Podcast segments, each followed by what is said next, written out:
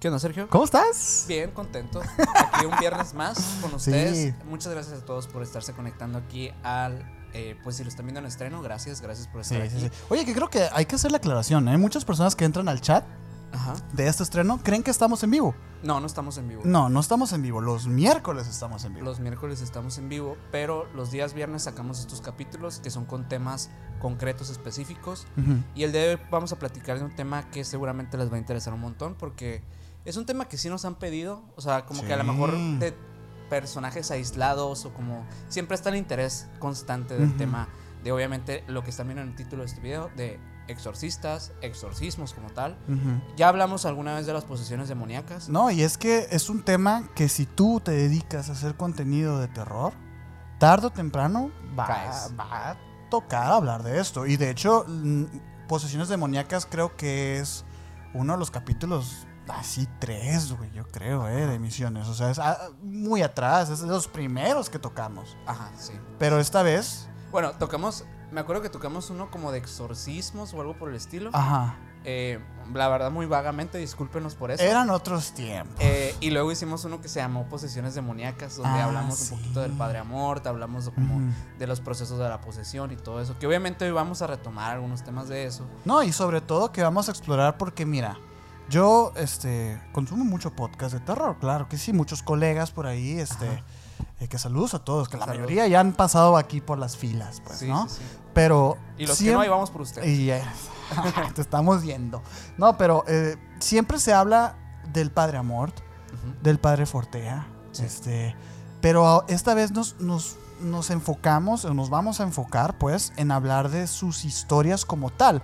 Porque sí son muy fáciles de citar, obviamente sus historias son increíbles pero de sus como enseñanzas, ¿no? También porque claro, como que cada uno trae su eh, narrativa, metodologías, o sea, diferentes formas de pensamiento acerca de qué son los demonios, este tipo de cosas y obviamente va a estar padre hoy contrastarlo y platicarlo como de esa manera de, esas perspectivas porque son personas sumamente inteligentes. No, eso no hay duda. Estudios superiores a los de la mayoría de las personas que estamos por lo menos aquí, eh, o, bueno, en general diría yo en el mundo, la verdad sí son personas muy preparadas. Eh, y creo que va a estar interesante por eso. Vamos a hablar también un poco de, qué es, o sea, los, los, exorcismos exactamente, a qué refieren. Porque luego también existen los contrastes, ¿no? De que eh, hubo mucha polémica aquella vez que hablamos de, con Antonio Zamudio de, los exorcistas y de, las posiciones demoníacas, porque él mencionaba que para él, para su experiencia personal, el el sacerdote católico, o sea, el exorcista católico es el que para, en su experiencia, es el que funciona, ¿no? Y hubo mucha polémica en los comentarios de otras personas que no, pues que eh, también hay cristianos o eh, también hay, eh, no sé, judíos que, que practican. Sí, y, vamos a hablar un poquito de, de todas estas otras ramas de, de, religiones que también practican exorcismos, que la verdad es la mayoría. Sí, La verdad es la mayoría. Nomás platicarlo un poco para, poner en contexto. Pero antes de empezar la plática, como siempre los invitamos a que se suscriban a este canal de YouTube. Si estás en Spotify, no olvides seguirnos por allá también. Estamos en todas las redes sociales como Emisiones Podcast y a mí me pueden seguir como Minor Cordón en Instagram. A mí como Castillón Sergio en Instagram y me gustaría ah, mandarle un gran agradecimiento a nuestro amigo Carlos. Porque ya la, la semana pasada, el capítulo de los fans más aterradores de la historia, ya estamos estrenando una nueva musicalización, ¿eh? Y es a, manos del buen Carlos Paredes, que aquí van a también aparecer sus redes. Este, vayan y síganlo porque es un gran productor musical y la verdad nos ha ayudado mucho en el proyecto. Y es amigo íntimo de nosotros, así que nos gustaría mucho. A la creación de beats, eh, obviamente tiene su música original, eh, pueden seguirlo por allá para que vean todos sus proyectos y si quieren igual que algo, algo eh, relacionado con un trabajo como el tipo que, hace con nosotros, pues contáctenlo por ahí en Instagram Y, seguramente va a poder hacerlas algo muy fregón. Sí. Eh, ah, y también el extensible de hoy ah, no, no va a existir. No hay extensible como tal, ¿eh? Digo, hay algo para los miembros del canal que si tú no eres miembro del canal es un buen momento para que te vayas uniendo, ¿no?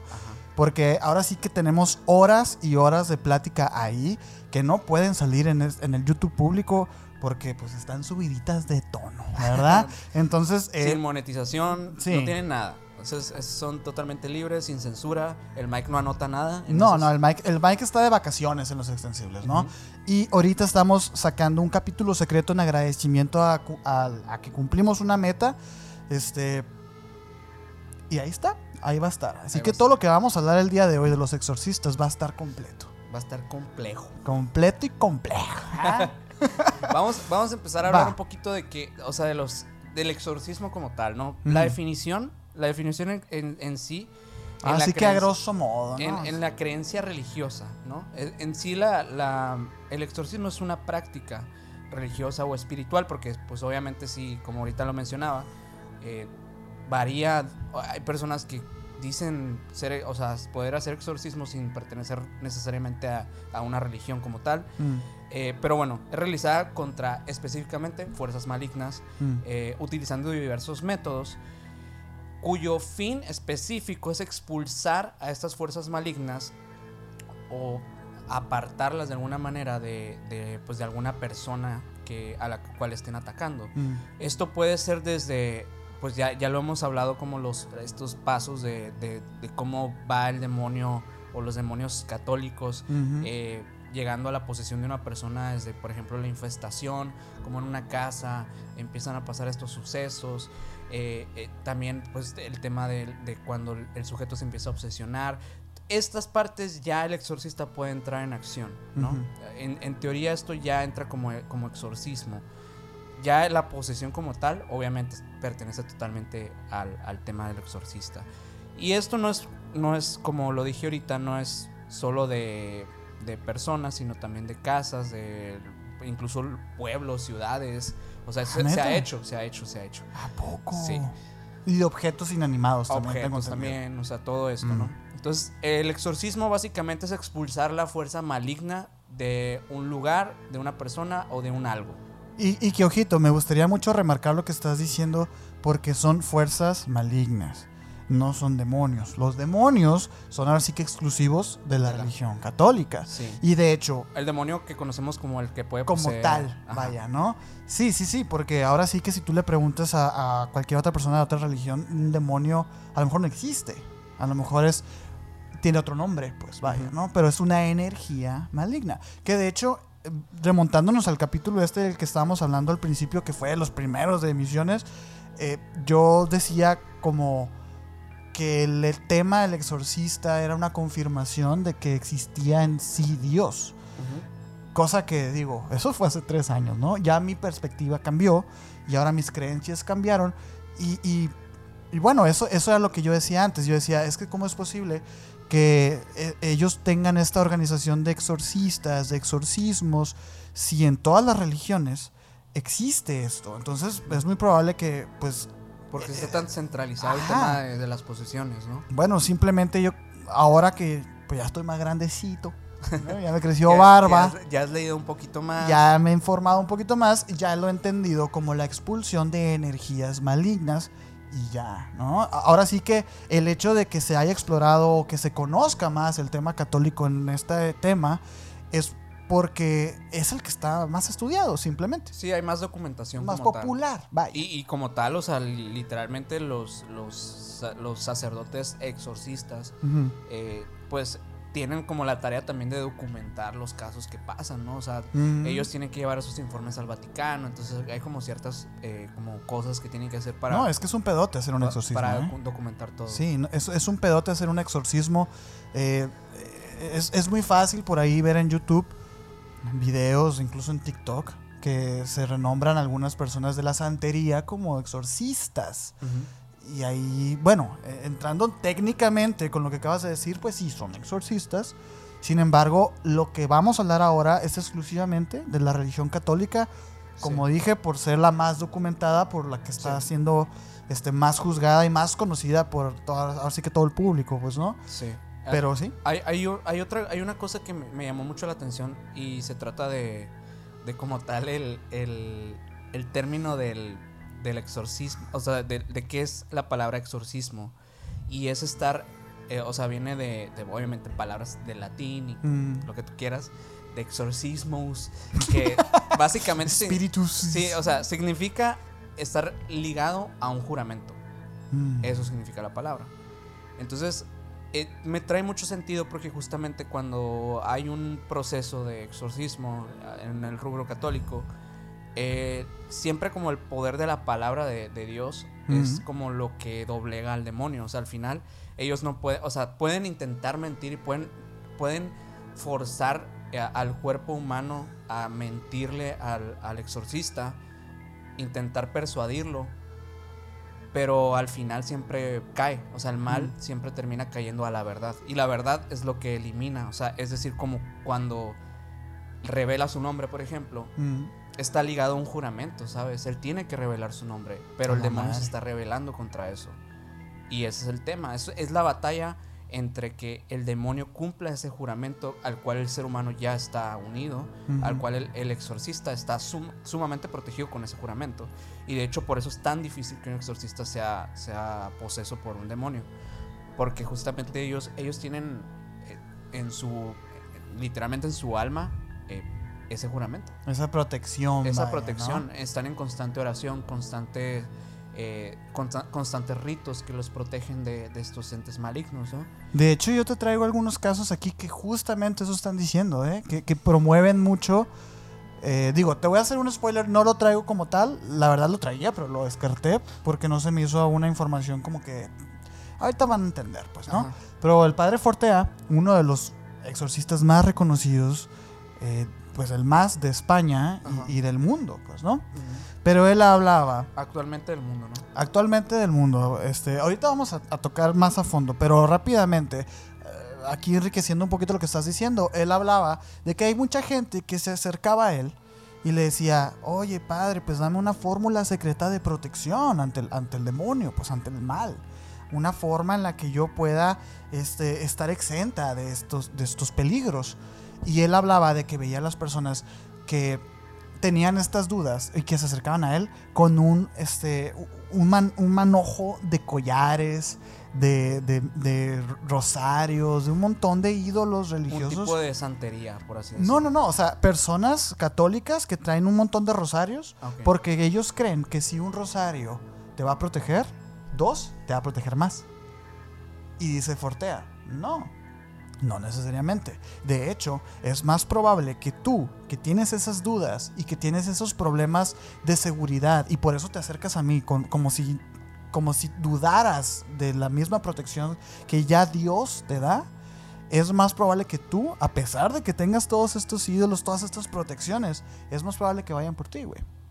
Y él decía, o sea, tú protégete con lo que a ti te dé más devoción, o sea, con lo que tú más poder le entregues. Y de hecho es muy curioso porque Fortea aquí a lo mejor inconscientemente está reafirmando un poquito todo lo que, lo que engloba la magia caos. O sea, que, que- que es como, bueno, si para ti una protección es un rosario, adelante, y es suficiente. Sí. Pero tú, que traes cinco rosarios y vienes a preguntarme por protección, estás tú mismo demeritando la protección que traes puesta. Y ese es el problema. Y, y es muy interesante porque él habla también de la oración, habla de la fuerza de la palabra y todo esto. pues, De hecho, ¿no? recuerdo alguna vez eh, que vi una conferencia de él, de Fortea, hace, hace ya un tiempo, ¿no? Que él mencionaba que la gran, o sea, la gran mayoría de, los, de las posiciones, supuestas posiciones demoníacas que él recibía anualmente, porque decía, llegó un punto en el que yo recibía eh, semanalmente hasta 100, 200 solicitudes para, para ir a revisar los casos, ¿no? Y dice, les puedo decir que de esos eh, 100, solamente dos o uno llegaban a ser eh, llegaban a ser posiciones. Y, y Por la- supuesto. y el problema aquí es, es que justamente eso, eso que mencionas de, de pues del, del- la persona que está buscando protegerse contra el demonio llega a, a convertirse en un tipo de obsesión y justamente empiezan a, a, a ellos mismos sugestionarse al grado que, piensan que Ujú. piensan que están posesos. Claro. O sea, en, en un grado que, por ejemplo, llegan a cometer algún tipo de pecado, algún pecado que ellos consideran un pecado Grave. un pecado grave y automáticamente ellos piensan que el demonio fue el que les habla y es el que les dice que, que hicieran eso y por eso ellos están como eh, empezando a creer que está entrando en ellos. Y dice la gran mayoría, o sea, ni siquiera son personas que estén eh, que tengan, no sé, alguna enfermedad mental como la esquizofrenia o ese tipo de cosas, sino que son personas que tienen demasiada sugestión Y miedo. y miedo, Sí. o sea, constante, y todo el tiempo están pensando que el demonio va por ellos. Ese es el gran problema de, de estar tan obsesionado con el tema de, de las posesiones demoníacas, ¿no? Al final, si eres muy religioso, no... No deberías de tener miedo, en No. teoría. Ajá. Porque sí, obviamente, Lucifer era el ángel más fuerte de Dios y por eso lo desterraron. Obviamente, el demonio, el diablo, Satanás, es muy poderoso. Claro. Y, y mucho más inteligente que nosotros. Y, lo- y sí, muy, muy, muy inteligente. Sin embargo, ah, me recuerda mucho una de las, de las, ahora sí que uno de los argumentos del ateo enojado, ¿no? Que dice, tanto que confías en Dios y para cruzar la calle volteas a los dos lados. Es un poco eso. Como que, bueno, si confía- confías o no confías, ¿no? O sea, es interesante. Todo ese tema es interesante. Pero me gustaría entrar ahora sí con la vida de los exorcistas. ¿Empiezas tú, empiezo yo? Dale, dale. A ver. Ya que estamos hablando de... Fíjate, este que te traigo eh, no es tan reconocido y de hecho a mí me costó un poco encontrar información de él. De hecho, antes de empezar a grabar estábamos hablando de que realmente no está tan fácil encontrar información de este tipo, estos sacerdotes exorcistas. Uno, porque son repudiados por el mismo Vaticano. Sí. O sea, no, no su- sus prácticas a veces eh, salen mucho de, de- de la tradición y- y son polémicos. Entonces, por eso hay veces que no, que no se sabe mucho. Sabemos del padre Amordi y el padre Fortea, que claro que vamos a hablar de ellos. Sí. Sin embargo, hay más. Y a veces, te- por ejemplo, el que te voy a contar es una eminencia. güey. O sea, es Malachi Martin. Ajá. O Malachi Martín. No sé, no tiene acento aquí, pues. Te digo, de hecho yo saqué la información y me puse a traducirla porque estaba, estaba en inglés, güey. Y me puse a traducirla para, para traerla porque de verdad se me hizo muy interesante. Este padre trabajó con los altos dignatarios de la Iglesia Católica. Tuvo tres doctorados de, todo este tema y, acceso directo al Papa, güey en un momento de su vida. Eminente teólogo, experto en la Iglesia Católica, ex jesuita y profesor en el Instituto Bíblico Obispal del Vaticano. No es Don Pelos. No estamos aquí con Don Pelos, güey. El vato es el autor de libros exitosos como El Vaticano, El Último Papa, El Rehén del Diablo, Los Jesuitas y y el Último Cónclave, entre otros. Que de hecho ahorita te voy a platicar un poquito acerca de estos libros. Él estaba especializado en la teología, en la teología en general de Lovaina, ¿no? Ujú. Allí reci- recibió doctorados en idiomas sem- semíticos, arqueología e historia oriental. Que mira, yo una vez conocí a una persona que estaba estudiando teología y estaba en un seminario, ¿no? De, de padrecitos, ya sé.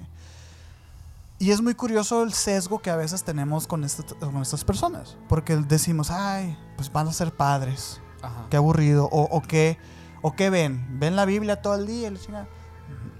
No, güey. Es, es un estudio bien profundo de la Creo que tienen que tener cultura, hasta, hasta, o sea, como, son como dos, dos carreras, ¿no? Lo que tienen que hacer o cursar. Es o- un desmadre. O sea, son muchos años de estudio, Sí. según tengo entendido. O sea, creo que... El tema aquí es que estudian tanto tiempo. Porque tú dices, bueno, un médico estudia 10 años. Pues sí, pero el cuerpo humano es muy complejo. ¿Qué es lo que hace que un teólogo estudie tanto tiempo? Es como un historiador, básicamente. Es un antropólogo, güey. O sea, y, y- y en base a la religión. Es, es muy curioso eso, porque la religión es lo que va dictando más o menos el comportamiento de las sociedades. Estos vatos son unas eminencias, o sea, Sí, sí. Son, son una locura. Entonces este señor tenía tres doctorados, era maestro y estaba bien cabrón, pues, ¿no? Pero ¿por qué te lo menciono aquí? Este señor estuvo más de 20 años siendo exorcista también. Directamente del Vaticano, güey. O sea, era como uno de los exorcistas de cabecera del mismo Papa. Es un cabrón. O sea, yo, yo dije, ¿cómo es tan difícil encontrar información de este señor si, si, es, si es todo esto? ¿Sabes? Muy interesante, güey. Eh, este señor fallece en el, en el 99, en 1999. Y él fue uno de los pocos que leyó el tercer secreto de Fátima. No tienes ni idea qué es el tercer No, secreto de Fátima. no, no, no, ni idea. El tercer secreto, se le llaman los, los, los secretos de Fátima o los misterios de Fátima, que son tres, y que es el nombre que se usaba para referirse a tres secretos que según la tradición católica, la mismísima Virgen de Fátima confió a tres pastores portugueses. Te digo, son este tipo de historias, este tipo de cosas que es, que es lo que ven en la- eh, los teólogos, pues, ¿no? En mayo, eh, básicamente, traigo un- poquito aquí de eso porque se me hizo muy interesante, pues, ¿no? En mayo del, del 17, del, del 1917, tres jóvenes pastores portugueses, Lucía dos Santos y sus primos Jacinta y Francisco Marto, afirmaron haber hablado con la Virgen María. Esa eh, e- e- eso que pasó hasta el día de hoy se le describe como la Nuestra Señora de Fátima. Esa fue como la, la, la, la La transcripción que, tu- que tuvo todo este evento. Fue un milagro, pues, ¿no? El 13 de mayo de, de 1917, los jóvenes videntes afirmaron que la Virgen María les había confiado tres secretos en forma de profecías. Dos de los secretos se revelaron en el 41. Y en un documento escrito por Lucía, una de las chicas estas, bueno, la chica esta pues, para ayudar con la canonización de sus primos, porque obviamente los hicieron santos a estos tres que vieron a la Virgen. Mien- eh, mientras el tercer, eh, el, el- el tercer secreto tenía que quedarse como tal, en secreto, por misma este, solicitud de la Virgen.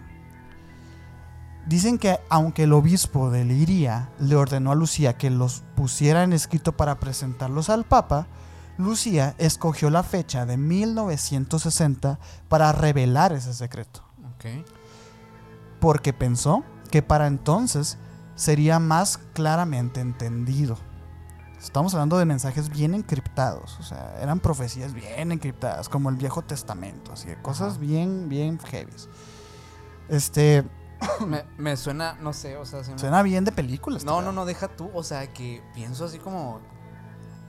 ¿Y qué tal si fue otra cosa lo que les mandó ese mensaje, sabes? Claro, claro, claro. No sé, o sea, me deja pensando como. Sí. A ver, ¿cuántas fueron tres personas, no? Son tres. O y sea, tres secretos. Tres personas que fueron comunicadas telepáticamente por un ser supuestamente divino con tres mensajes del, del- del- con el destino de, la humanidad. Güey, pregúntenle al Fepo a qué le suena eso.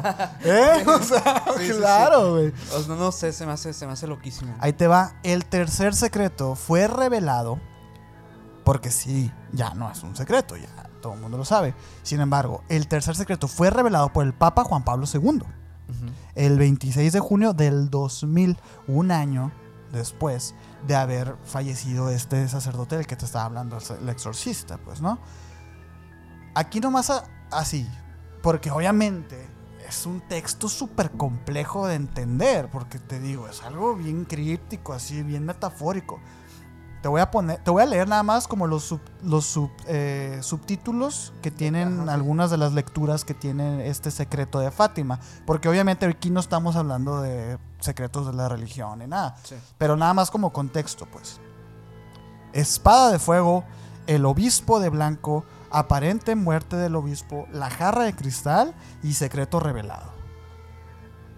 Si yo no te llama un chingo la atención, güey. Como los destinos del Vaticano. Es como algo. De hecho, según el padre este, Malachi Martin, durante el pontificado de Pablo VI, un grupo de importantes eclesiásticos celebraron en la capilla paulina de Vaticano un ritual satánico de entronización de Satanás, de Satanás, inaugurando la era de Satanás. Según Malachi, el mismo Pablo VI declaró que el humo de Satanás había entrado en el Vaticano. güey.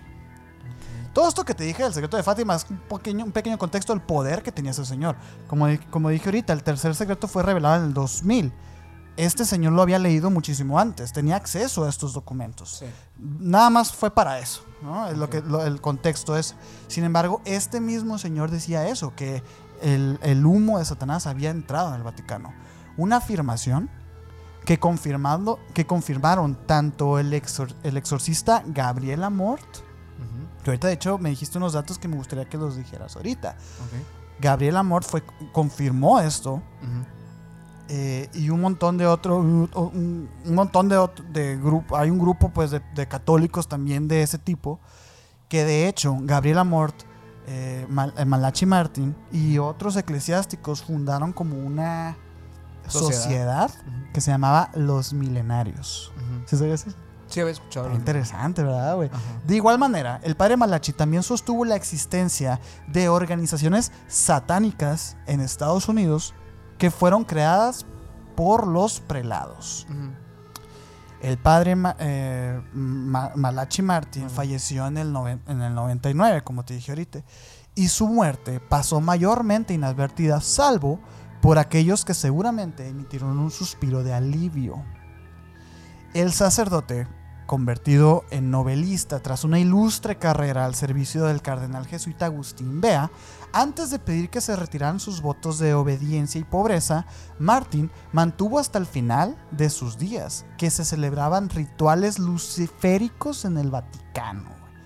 Era un revoltoso este Martin, ¿eh? O sea, traía ideas bien locas. Y lo que te estaba diciendo ahorita acerca de sus libros es que de hecho él habla de que fue más fácil para él para él, este, como revelar estos secretos en novelas, que son ficticias, pero que él decía que no eran ficticias. Pero como por un tema legal y así, él dijo, no, no, es que son ficticias, pero no es cierto. Y bueno, eh, o sea, todos, por ejemplo, estas, estas cosas que comentas de, la, de las de las comunicaciones de la Virgen, por ejemplo, eso son ficción supuestamente. No, no, no, no, no, no. Lo, del secreto de Fátima sí es verdad. Ah, Aunque parece que sea lo más ficticio de aquí.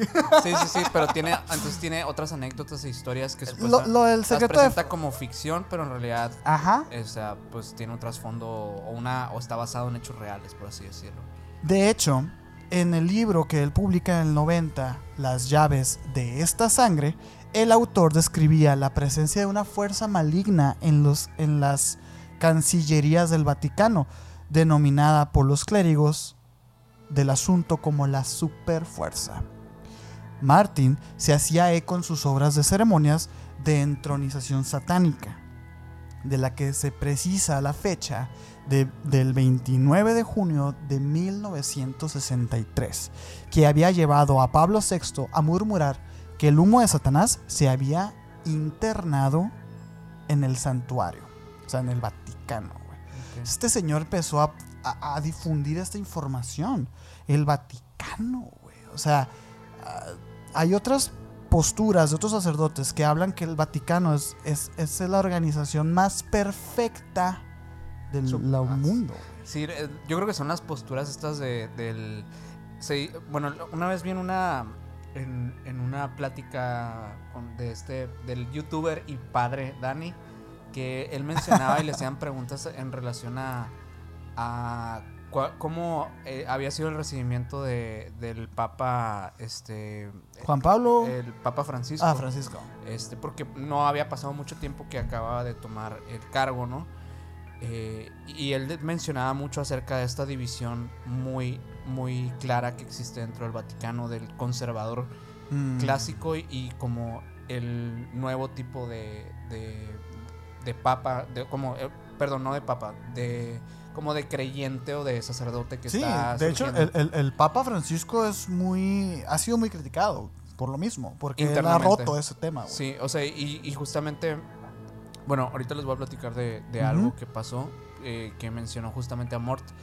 Pero sí hay como mucha controversia, mucha pelea interna en, el Vaticano, como que de cierto tipo de como que hay, hay personas que, digamos, que se benefician mucho por los cargos que tienen. Mm. Ay, pues no mames. y pueden ser destituidos si el Papa lo dice.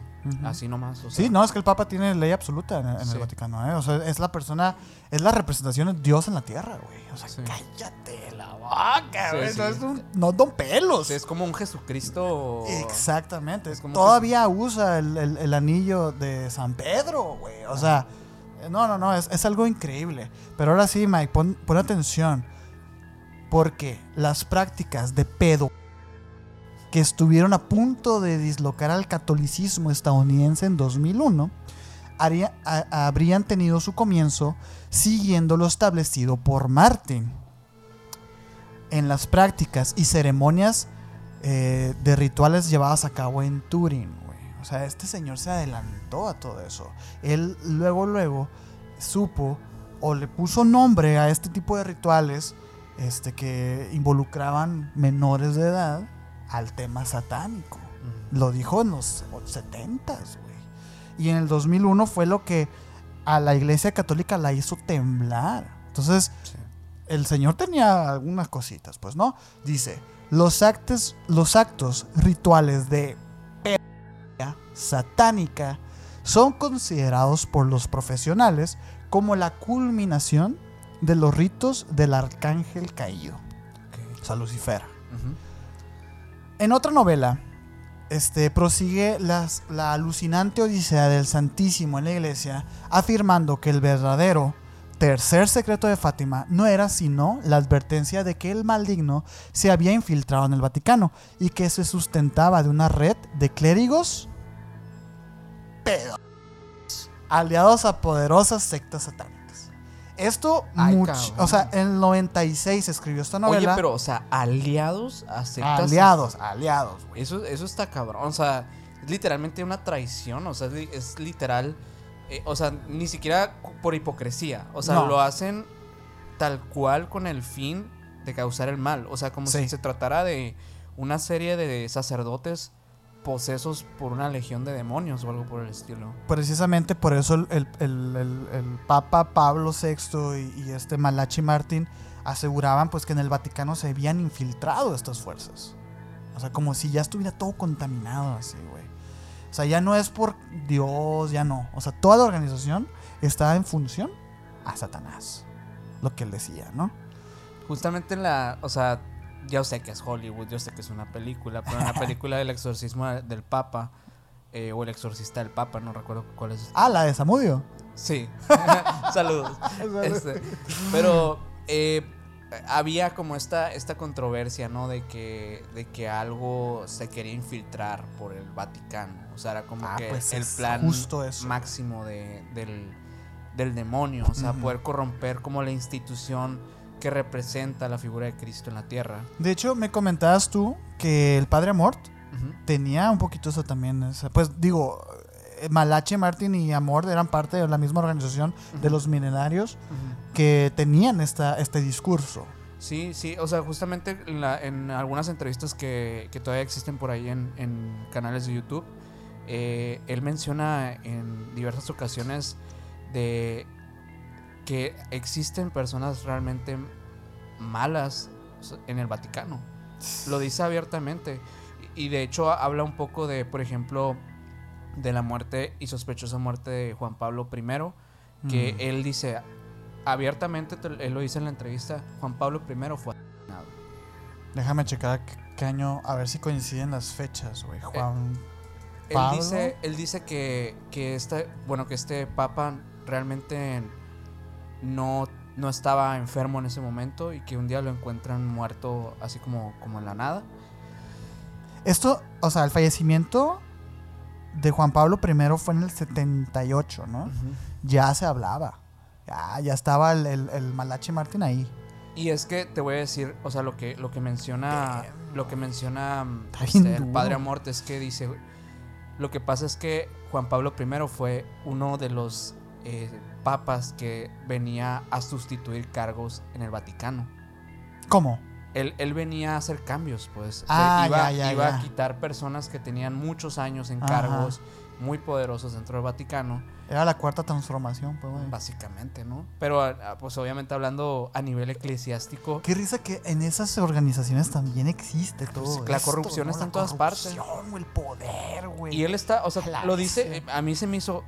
¿Qué, qué valor de esta persona de estar hablando así?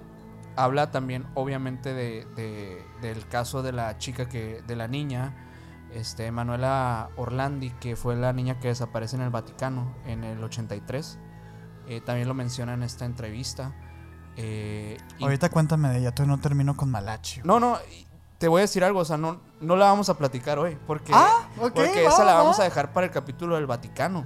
Y ese capítulo y Esa la vamos a dejar, pero solo para que se den un, poquito la idea de como de las de las posiciones de estas personas que estamos hablando, que eran exorcistas, pero el ser exorcista también te da una posición de poder muy muy grande y además no son tan aceptados como nosotros creemos. No, son los rebeldes. Son, los rebeldes. son rebeldes. Y qué curioso, si yo tuviera este tipo de soldados en mi, en mi ejército que se van directamente a los trancazos, yo los trataría muy bien, ¿sabes?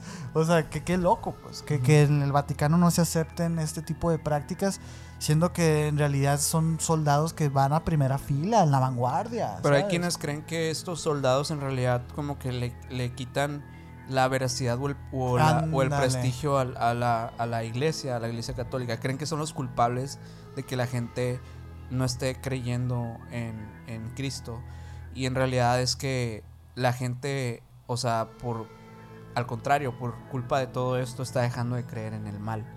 Y ese es el gran problema, o a lo que se enfrentan, o a lo que mencionan constantemente, eh, pues tanto Fortea como Amorte en sus entrevistas, ¿no? Que siempre es como que, es que el problema de la humanidad es que no cree en el demonio. Y por eso está todo, tiempo, todo el tiempo con nosotros y no sabemos que está ahí. Simón, sí, sí, sí, totalmente de acuerdo, güey. Y lo pienso porque digo, los, los, no sé, o sea, esas, esas cosas que platicamos en aquel capítulo de las posesiones demoníacas, desde, la, desde las obsesiones, las, los pensamientos intrusivos y todo este tipo de cosas que de repente pasan, que estás, puede ser un día que estás tranquilo, en paz total mental y lo que tú quieras, y de repente pasa algo horroroso en tu cabeza que podrías como hacer. O sea, mm. una situación como muy, literalmente muy intrusiva. O sea, que tú dices, jamás haría algo así, pero te pasa por la cabeza como, ¿qué pasaría si hiciera esto, este mal? Si se le hiciera daño a esta persona de esta manera. Obviamente no lo haces, porque eso es lo que hace que nos hace personas morales, éticas y lo que tú quieras. Pero justamente es esa línea la que se rompe cuando, cuando supuestamente el demonio entra. De hecho, es como de los primeros síntomas, ¿no? Es la chingada. Ah, no, está bien cabrón, ¿eh? Así que si tú has tenido pensamientos intrusivos, aguas. Si lo estás teniendo ahorita. el padre Malachi fallece súbitamente. Y muchos piensan que quisieron silenciarlo. Que, que sabía demasiado y que estaba contando demasiado también. Curiosamente, en la época que, que apareció pues sin vida, el padre Malachi se encontraba escribiendo un libro en el que denunciaba el papel activo del Vaticano en la, en la construcción de, fíjate bien el señor, ¿eh? Del nuevo orden mundial, güey. Estaba hablando mucho este señor, ¿eh? Estaba hablando mucho, güey. El, el Papa es un extraterrestre.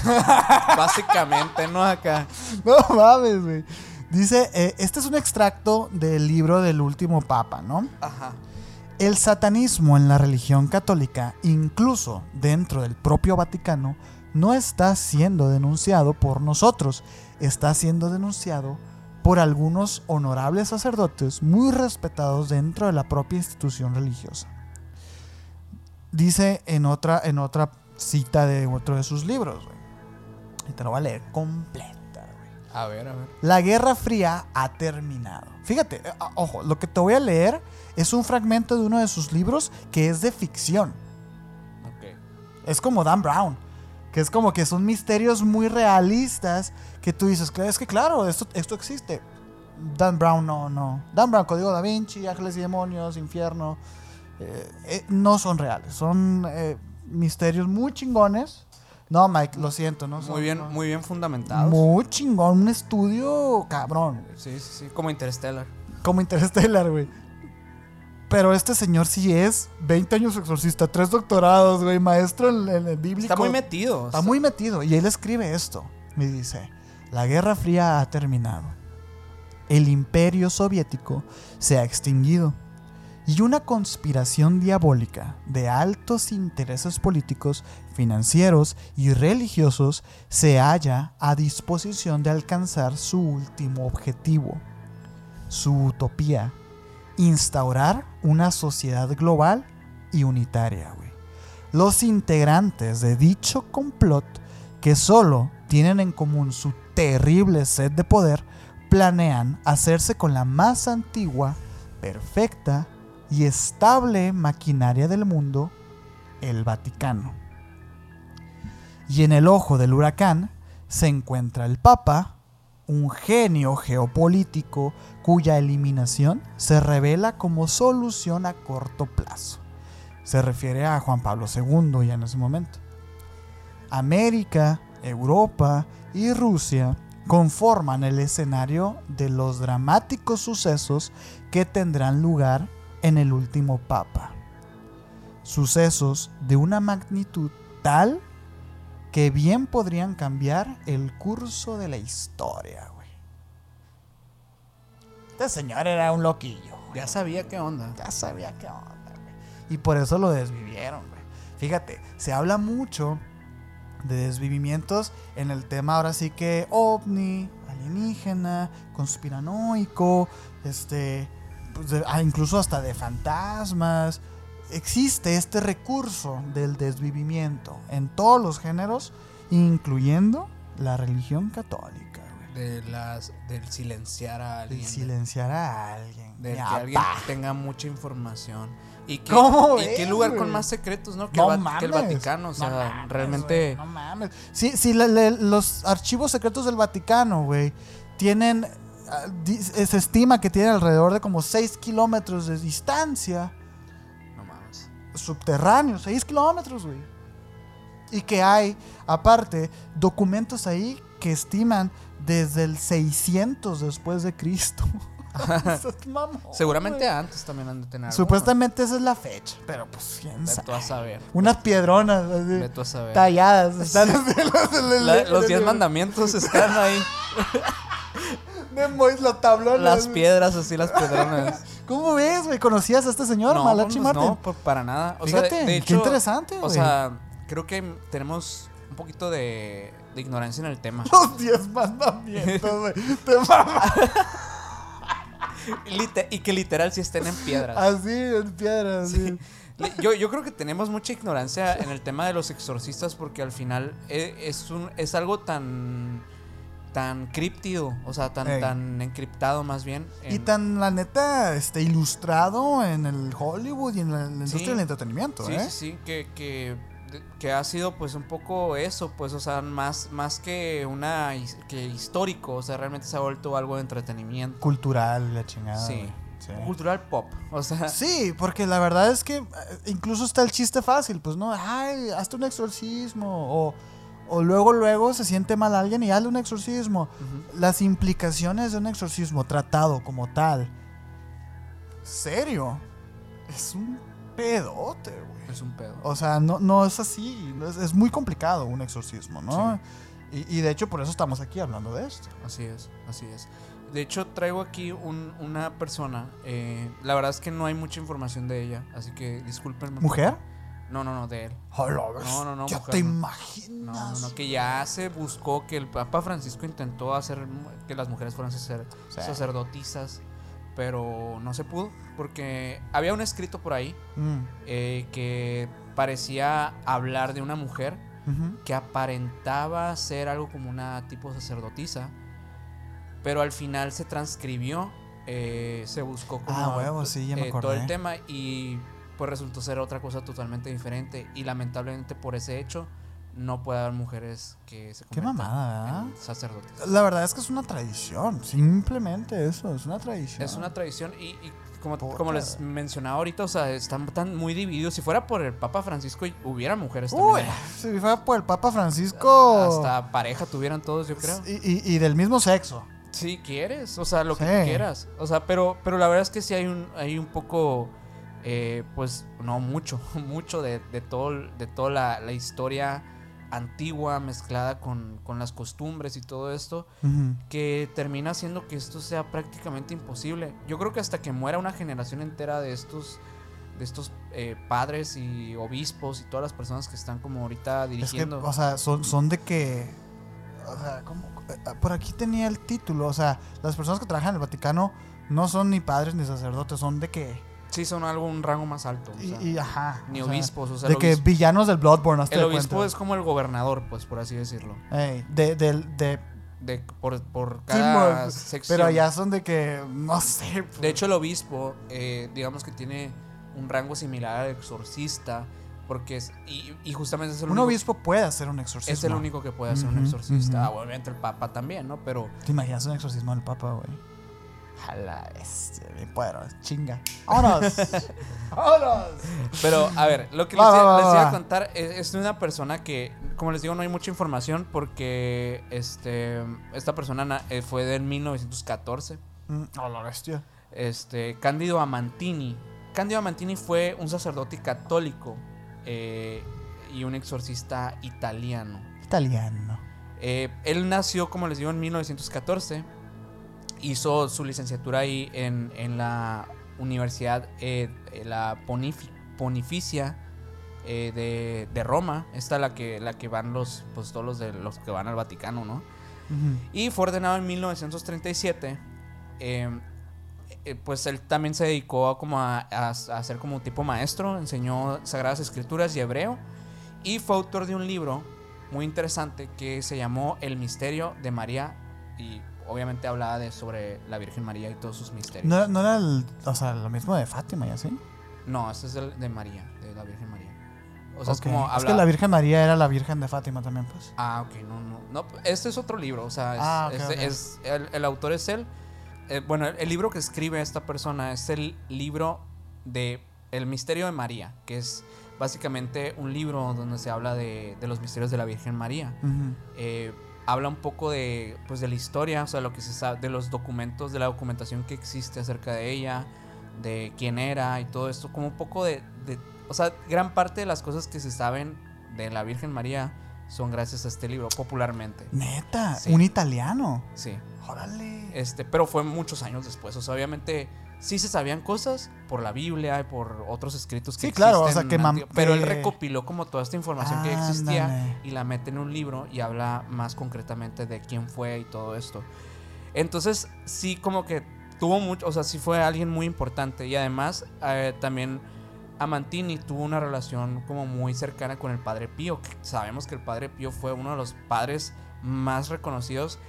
Eh, O sea, aquí en lo paranormal, pues todos Sí, amamos al Padre Pío porque Y sobre fue todo en emisiones. en que emisiones. lo hemos mencionado mucho. Este, el padre Pío, una persona con poderes eh, extrasensoriales, él podía desarrollar la bilocación, eh, tenía poderes incluso telequinéticos, de, de incluso podía, este, la, la, ¿cómo es? La, profes... la clarividencia, clarividencia. tenía, tenía habilidades sobrehumanas increíbles eh, y todo gracias a que él desarrolló como este, este sentido pues justamente con la fe católica, o sea, de alguna manera él pudo desarrollar todas estas habilidades y tener testigos que lo vieran.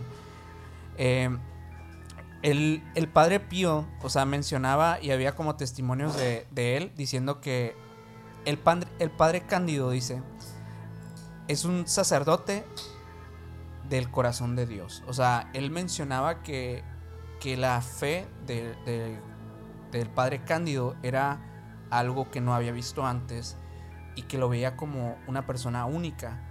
Y a raíz de esto, o sea, él todavía en ese tiempo no era exorcista, pero más adelante este, es nombrado eh, por un obispo de aquel entonces como exorcista del el Vaticano. Tal cual, güey. Tal cual. Porque en ese lapso de tiempo él sí se empezó a acercar y le empezó a interesar el tema. Literalmente es uno de los pocos exorcistas que he visto que sí le interesaba ser exorcista. Porque la mayoría, la mayoría no lo busca. Lo ven no. como un don, este, una prueba, ¿no? De Dios. Les da, incluso a algunos les da miedo entrar a ese tema. No mames, pues imagínate. Eh, pero, pero el padre Cándido durante 36 años fue el, el exorcista de la, digamos que se le llama de la escala de la Santa de Roma. La Santa Sede. Y El literal era, era el exorcista del Papa, o sea, tal cual. Obviamente, esta persona, con el poder y el rango que tenía, fue la persona que designó, y más adelante les voy a decir, o que instruyó más bien, o que designó, instruyó más bien al famosísimo Padre Amor. Él fue el maestro. ¡A Padre huevo! Amort. Sí, sí, sí. Entonces, pues bueno, él, él De duró... hecho, yo traigo, o sea, traigo como un poco ahí de. Con, con respecto al padre Fortea, que menciona a este padre, Ujú. al, al- del cual Al nos Cándido. estás hablando. Sí, Sí. como, como este. como mentor. Sí, sí, sí, era su maestro. Amor, Era su maestro. Simón. Y, con, él. O sea, con, con él tuvo la experiencia de los primeros exorcismos. Mm. Literalmente con él aprendió a, a- a hacer exorcismos. Eh, fallece él el 22 de septiembre del 92. O sea, no sé, ¿cuántos años son esos? No sé, son un montón. Del 14 al 92. Ah, todos estos señores buenas bien viejitos, Eran güey. muy, muy viejos, muy viejos. Pero bueno, básicamente es la información que existe en internet del padre Cándido. La verdad es que yo quería encontrar más. eh, pero lamentablemente no hay muchos documentos disponibles, por lo menos para nuestro país, Sí. acerca de esto. A lo mejor necesitamos un VPN ahí. Ey, Pero, pero ocupamos ahí, el- ¿no? Sí, 30 y- 36 años, o sea, yo, yo digo, eso debieron haber sido miles de exorcismos, o sea, literalmente. Sí, Si se dice que el Padre Amor fueron 60 mil exorcismos los que hizo. Simón, sí, sí, sí. aproximadamente. sí. Es que- y, y Padre Amor cuánto tiempo estuvo eh, exorcizando? Un rato también, Sí, fue un rato. No, sí, sí, fueron muchos años. El, el- A lo mejor él lo superó, ¿eh? creo que fue el más longevo de los, Simón. de los exorcistas. Algo así tenía, tenía entendido. Este, qué, qué loco, digo. Este. Me, me cuesta mucho pensar en, en- en estas personas en su vida diaria. Y de hecho, este tipo de preguntas son las que nos hacemos nosotros cuando estamos rebotando ideas para ver de qué chingados vamos a hablar. Ajá. Y, y, de hecho, eso fue de las cosas que nos preguntábamos nosotros.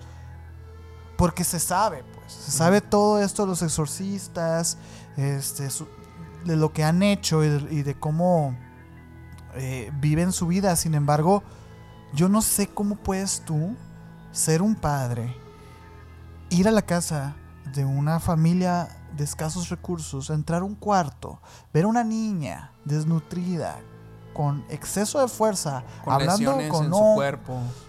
y, y- y estar ahí, terminar y luego irte por un café. No, no puedo entenderlo. güey. Y O lo sea, llegan a normalizar, ¿no? O sea, De llegan- hecho, este, lo platicamos, digo, de nuevo, estamos siendo muy insistentes y no es que queremos que vayan a ver ese video. Por favor, no lo vean. Pero en esos videos de la posesión demoníaca y los, y los exorcismos. Bueno, el de posesión todavía. Ese sí lo. ese sí, Todavía, ese sí. todavía. Está bueno, está bueno ese. Pero hablábamos mucho de la película del rito. Ajá. En donde el, el- la- el- el personaje que interpreta este. ¿Ah? Anthony Hopkins.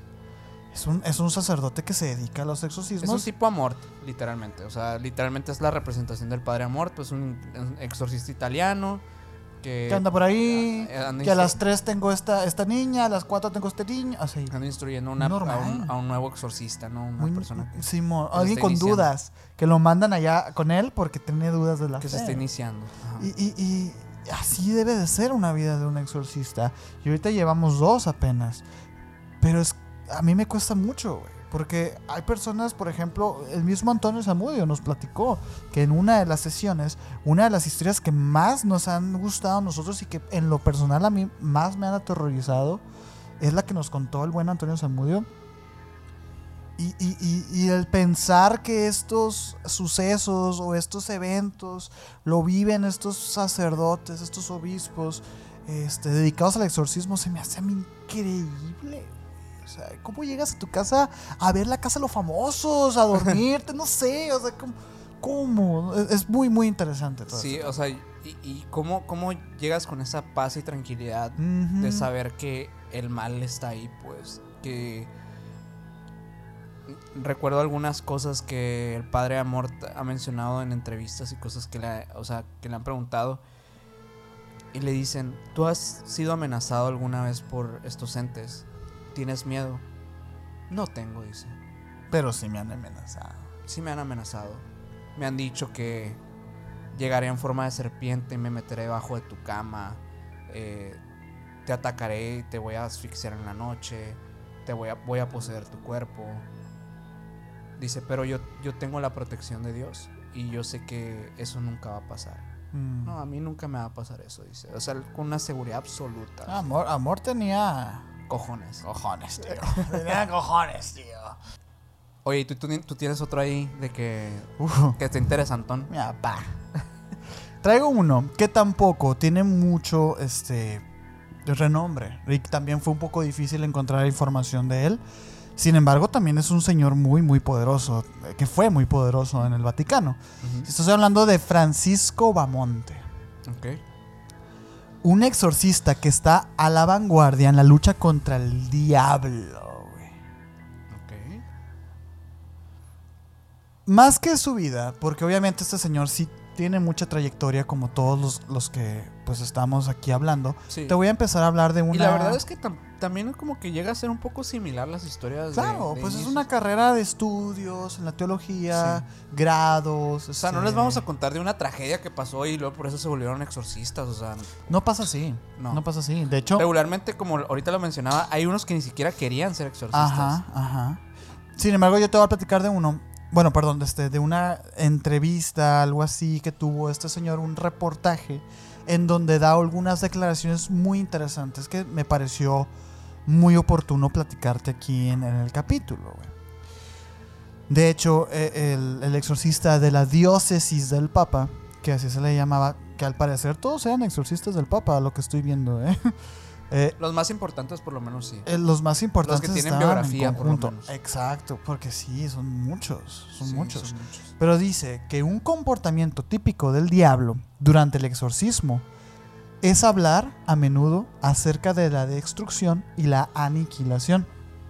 Todo lo que es bello, bueno, sano, puro y armonioso puede ser burlado y en peligro de extinción y destrucción, dice el exorcista, güey.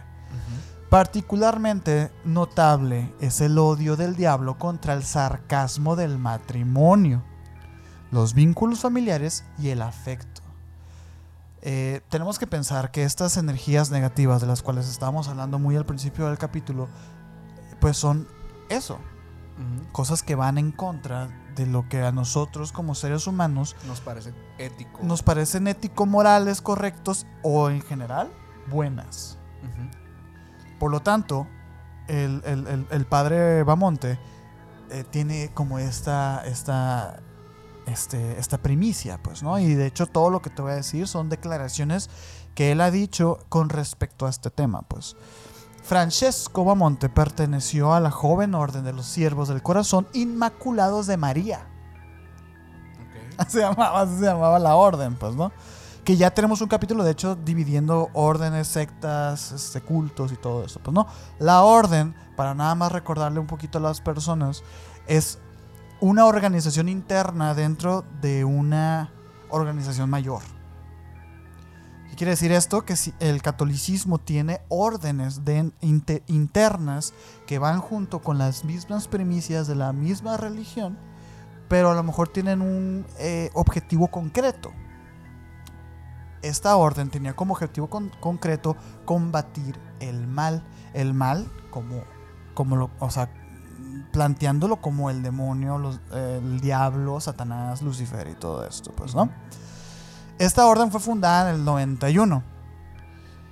Eh, este señor nació en el, ses- en el 60, güey y fue ordenado sacerdote hasta el 90. Y desde 2012 es presidente de la Asociación Italiana de Exorcistas. Lleva algunos años ya. Inmediatamente después de su ordenación se dirigió especialmente al sacramento de la penitencia para ayudar a las víctimas de las prácticas ocultas. Eso me pareció increíble, se me hizo bien interesante. Porque no nomás existe el tema del exorcismo como, como tal, De demonios. de demonios. O sea, existe algo. En la iglesia católica se le reconoce a, la- a los temas de prácticas ocultistas, güey. Ya no nomás paganas, ocultistas. No estamos hablando aquí de los wiccanos, del New Age. No, no, no. Estamos hablando de cosas ocultas, de las magias ocultas. Y se me hizo muy interesante que sí existieran órdenes dentro de la religión católica que vayan en contra del, del tema de, la, de las prácticas ocultas. Y este señor pues ha ayudado mucho a, a- a- a que esto se difunda, pues, ¿no? Me voy a saltar el- todo su currículum, ¿no, güey? Ajá, sí. Este, eh, hay una reunión anual en el 2013 en donde se juntan todos estos eclesiásticos, pues, ¿no? Y hay una parte en el discurso en donde el padre Bamonte expresa, una repetición en los exorcismos es la insistencia de, la demanda del demonio, que los hombres deben adorarle como si fuera Dios. El demonio no acepta ser una criatura. Se hace pasar en sí mismo por Dios. Y él tiene intereses de que la gente le ofrezca a él un culto que pertenece solo a Dios. Durante el exorcismo, a menudo se dice, oren por mí, o sea, el demonio dice, oren por mí, pídanme a mí, yo soy Dios, yo soy Dios. Arrodíllate cuando es invocado mi nombre, soy, to- soy todopoderoso, llámame. Te lo cito porque a mí, me, a mí cuando lo leí me puso los pelos de punta, güey. O sea, pensar que así como nosotros reconocemos a un Dios todopoderoso y benevolente, en el mundo del bajo astral, de los demonios, de los diablos, De los seres malignos. ¿no? existe la misma intención. Quieren adoración también. ¿Quién está bien aquí? No, es un poquito ahí un tema de la moral y de la ética. Es, es que es lo que siempre como que he pensado y incluso lo he platicado un poquito aquí con ustedes y es que yo pienso que las, las leyes morales o, eh, en, en sí como de estos reinos que son eh, que son no sé si superiores o inferiores o de alguna manera o de otro plano por así decirlo que coexisten aquí con nosotros no se rigen por las mismas leyes o sea, por las mismas reglas no, o sea ellos Abajo no es abajo y arriba no es arriba. lo que sí podría pensar es que los intereses sí van dependiendo de cada uno. O sea, cada uno ve el interés y lo correcto para cada uno, como, como las personas, literalmente. Sí. Las personas. eh, yo, yo siempre he pensado que el ser humano está en la búsqueda constante de la felicidad, es como el objetivo de vida, ¿no? O sea, Claro.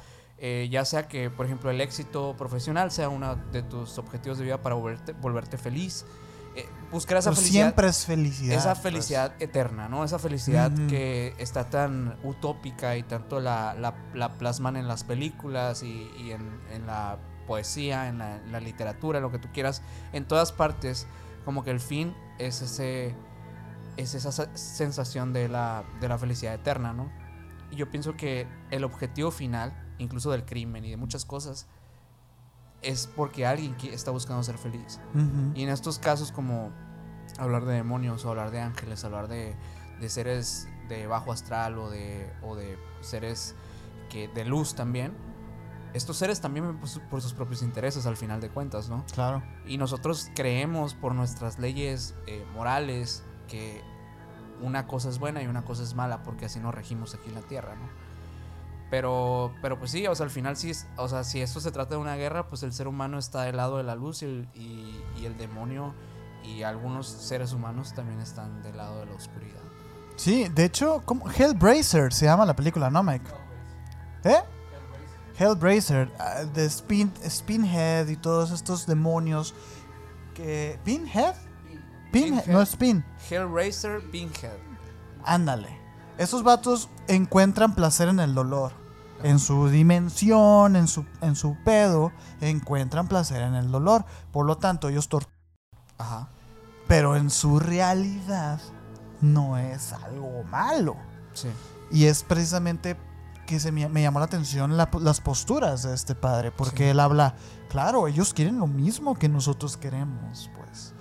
Bueno, otra característica esencial en el comportamiento del demonio durante el exorcismo es que es muy común que hable de destrucción. Todo lo que es bueno, bello, sano, puro y, armoni- y armonioso se cubre con mofa por el demonio. Se burlan de todo esto, pues. Él, am- él amenaza con destruirlo todo. El odio especial de las fuerzas demoníacas se aplica al, sar- al sacramento del matrimonio y de Es la como el nervioso que siempre se ríe, básicamente. Exactamente. Es algo que le incomoda, es algo que, eh, que no está bien y, y se burlan, ¿no? El sacerdote habla de un exorcismo en la que el demonio le dijo, no me gusta la forma en que las mujeres están vestidas. Usted debe desnudarse aún más, por lo que su sexo debe ser prevalente y puede destruir a más familias. Como hablando un poquito de la promiscuidad y todo esto, como eh, con el fin de destruir familias, según el demonio. Dice que en otros exorcismos el demonio habló de una manera muy metafórica de los órganos sexuales, tanto masculinos como femeninos, y los denomina como el centro del mundo. Ok. ¿Qué dijo Freud, güey? ¿Qué dijo el psicoanálisis? Todo está regido por, el, sexo. Eh, recordemos que son seres que han vivido milenios y milenios de años. Ellos conocen mejor al ser humano que el mismo ser humano. Entonces, esto está muy interesante. Los mismos exorcistas lo dicen, son seres superiores a nosotros. Son seres superiores. Y lo único que tenemos es, pues ahora sí que la oración. Muchos de ellos los ven como ángeles caídos a todos ellos. Incluso, o sea, no los, no, los denominan entre, entre exorcistas como, como, como demonios como tal, algunos. Y los dicen, los llaman, son ángeles caídos. Son, son seres que en algún momento tuvieron la luz, tuvieron ese poder eh, omnipotente, omnipresente y en algún punto cayeron, pero conocen el todo. Claro, o sea, es lo que te decía ahorita, Lucifer era la mano derecha de Dios. O sea, no es don pelos, es, fuerte, es, poderoso. Y los, los, demonios son fragmentos de Lucifer, entonces al final... Eh, se, entiende, se entiende el porqué, el porqué, el, el, como que esa, esa, ese poder psicológico que pueden llegar a tener sobre los seres humanos, porque el ser humano es un, es literalmente un bebé, o sea... Simón aunque sea un adulto, lo que tú quieras, no lo sabe. Está en pañales. O sea, es una persona que ha vivido 50 años contra 2000, 3000, güey. 8000 años, no sé. O sea, ¿De qué? 8 millones. Pues qué güey. sí, o sea, no sabemos. No sabemos desde cuándo se remonta toda esta historia. Otra de las cosas que también habla y cita. Digo, se me hizo muy interesante esta, esta entrevista porque además de que no encontré mucha información encontré esta entrevista en donde él empieza a citar cosas que los demonios mismos les han recitado en, durante un exorcismo, pues, ¿no? Porque miren, ahorita les voy a contar un caso específico, una historia que a lo mejor puede ser un poquito aterradora. Sin embargo, a mí se me hizo más interesante analizar estas cosas. ¿Por qué? Porque un exorcismo ya sabemos qué es, ya sabemos que se mueven las cosas, ya sabemos que que hay desnutrición, que hay sansonismo, que hay eh, lenguas muertas, que hay todo esto. Pero a ver, vamos a analizar lo que salió de la boca de estos posesos. Es sorprendente cómo él, o sea, el diablo, tuerce todo y vuelve boca abajo, convirtiendo el mal en bien y el bien en mal. Cuando le ofrecía a él una reliquia, o sea, una cruz, gritó, qué hedor es, ese es como lo ve, así es como lo ve. Con él quiere decir Jesucristo, cuyo nombre nunca pronuncia por desprecio y odio. Cuando le mostré un rosario, dijo, cadena maldita con la cruz en el extremo. Cuando lo rocié con agua bendita, los posesos, el diablo, protestaron airadamente. No me puedes lavar con el agua que apesta y quema. Cuando dije las palabras sobre un poseso, que bendice Señor este hermano, el diablo gruñó inmediatamente, él será condenado, yo lo llevaré al infierno. Hablando de la persona víctima de una posesión, pues, ¿no? El exorcista continúa y dice, cuando llegué a las palabras, que voy a ahorrarme mi latín. No lo tengo muy ahorita muy desarrollado. No, no, no, lo he practicado. oxidadón. No tengo oxidadón. Tengo un rato que no lo hablo. Sí, sí, sí. En el curso de un exorcismo dijo estas palabras, pues, ¿no? El demonio dio toda su devoción por el mal. Y para que el mal sea reconocido, tiene que haber el poder ahí. Lo que no estaba en el exorcismo, pues, ¿no? Sí nuestro altar en el que vamos a sacrificar la vida de tus malditos hijos e hijas. En este altar vamos a derramar la sangre de tus malditos hijos e hijas. Hay un Dios para los que odian y ese Dios es mi Dios. Aquí viene otra parte que es un poquito también delicada, que dice, el odio de la gente me alimenta. El diablo muestra su verdadera cara durante los exorcismos. Él debe ser visto para revelarse a sí mismo como tal.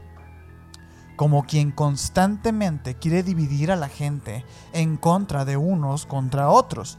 Él goza del odio entre las personas y anhela la malignidad humana. Este es el alimento que me nutre y me fortalece. Dice el exorcista, el, Bamonte, pues el padre Bamonte, que eso le contestó una vez, que ya son cosas que nosotros ya sabemos. A, los demonios les alimenta el miedo, la incertidumbre, el destruir, el odio. Entonces, muchas veces hay personas que no entienden porque a lo mejor están siendo víctimas de algún tipo de, este, de, estos fenómenos. De ataques, ¿no? Bueno, es porque a lo mejor le tienes miedo, ¿no? Es algo, algo pues muy contrario, dice, pues no, porque pues ¿cómo no le vas a tener miedo a esto, güey? Y ahí es donde radica el, el, amor a Dios, pues, que es como la, la, fuente más, el arma más potente que tienen estas personas de, de atacar, pues, ¿no? Dice, muchas veces he oído al demonio en perfecto acuerdo con las enseñanzas de la iglesia, que el mal es una decisión libre de un hombre él también tuvo que admitir que él no puede hacer nada en contra de la voluntad del hombre. Si él se opone a la gracia que lo apoya, él es, como lo explica claramente una y otra vez, el gran tentador que quiere tentar a la gente siempre. Nuestro deber es tentar siempre a cualquier persona, en cualquier lugar y bajo cualquier circunstancia, algunos son atrapados en esta red para siempre. No, güey, o sea, está bien duro. o sea, y es que sí, he escuchado algunas anécdotas que hablan de, de que hay veces que no, que nunca, o sea, que no se termine de liberar la persona. O sea, por más que luches, por más, eh, por más exorcismos que hagas, por más décadas que pasen incluso, hay personas que nunca se llegan a liberar. O sea, y no, o, tal vez sí, pero no por completo. O sea, la marca del diablo queda ahí. Yo ahorita te voy a contar una, anécdota, bueno, un caso, pues, de, algo parecido a esto, güey. Ok. Que sí es cierto. Si ya lo traes, dale. Ahorita, ahorita. Si ya lo traes. me apa.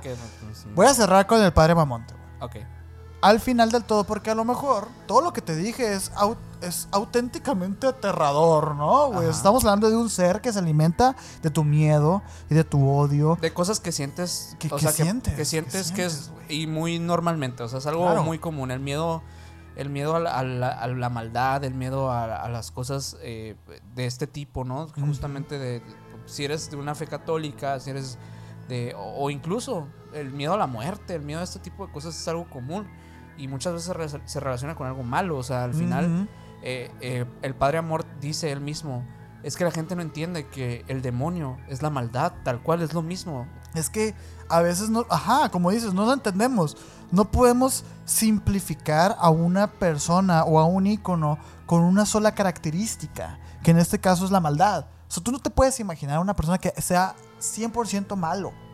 No. Sin embargo. Puedes imaginar acciones, puedes imaginar situaciones, puedes imaginar contextos históricos incluso. Ajá. Completos, de épocas históricas como la Segunda Guerra Mundial. Claro. dices, eh, Amort pensaba y muchos otros exorcistas que, el mismo fue un, eh, una persona... Esta palabra ¿Eh? Una persona que, estuvo, influenciada por, las, por las energías demoníacas. No como tal un poseso, pero sí alguien que estaba influenciado por las energías demoníacas.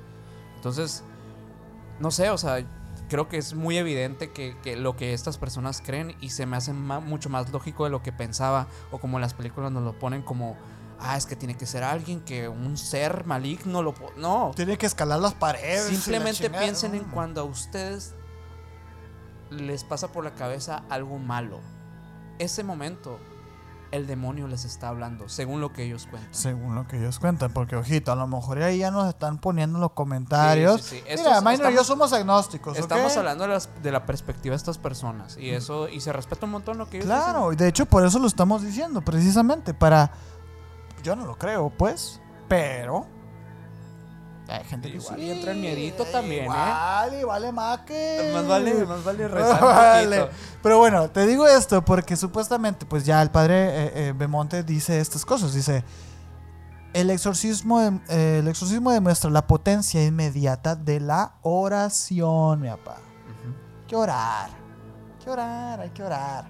Sí, literal es, es la protección número uno para ellos. El exorcismo es una acción litúrgica y por lo tanto una oración de la iglesia. ¿Qué quiere decir esto? Que la, que la liturgia pues, es como una exposición de lo que la iglesia católica está queriendo promover. Pues, ¿no? El exorcista no hace nada en su propio nombre, sino todo en el nombre de Jesucristo y de la iglesia. Cuando vemos lo mucho que este rito perturba al diablo y los demonios, incluso los derrota, entonces nos damos cuenta de que todas las otras acciones litúrgicas de la iglesia, como la oración y la gracia que ellas obtienen en forma, se, en forma, se van haciendo más potentes.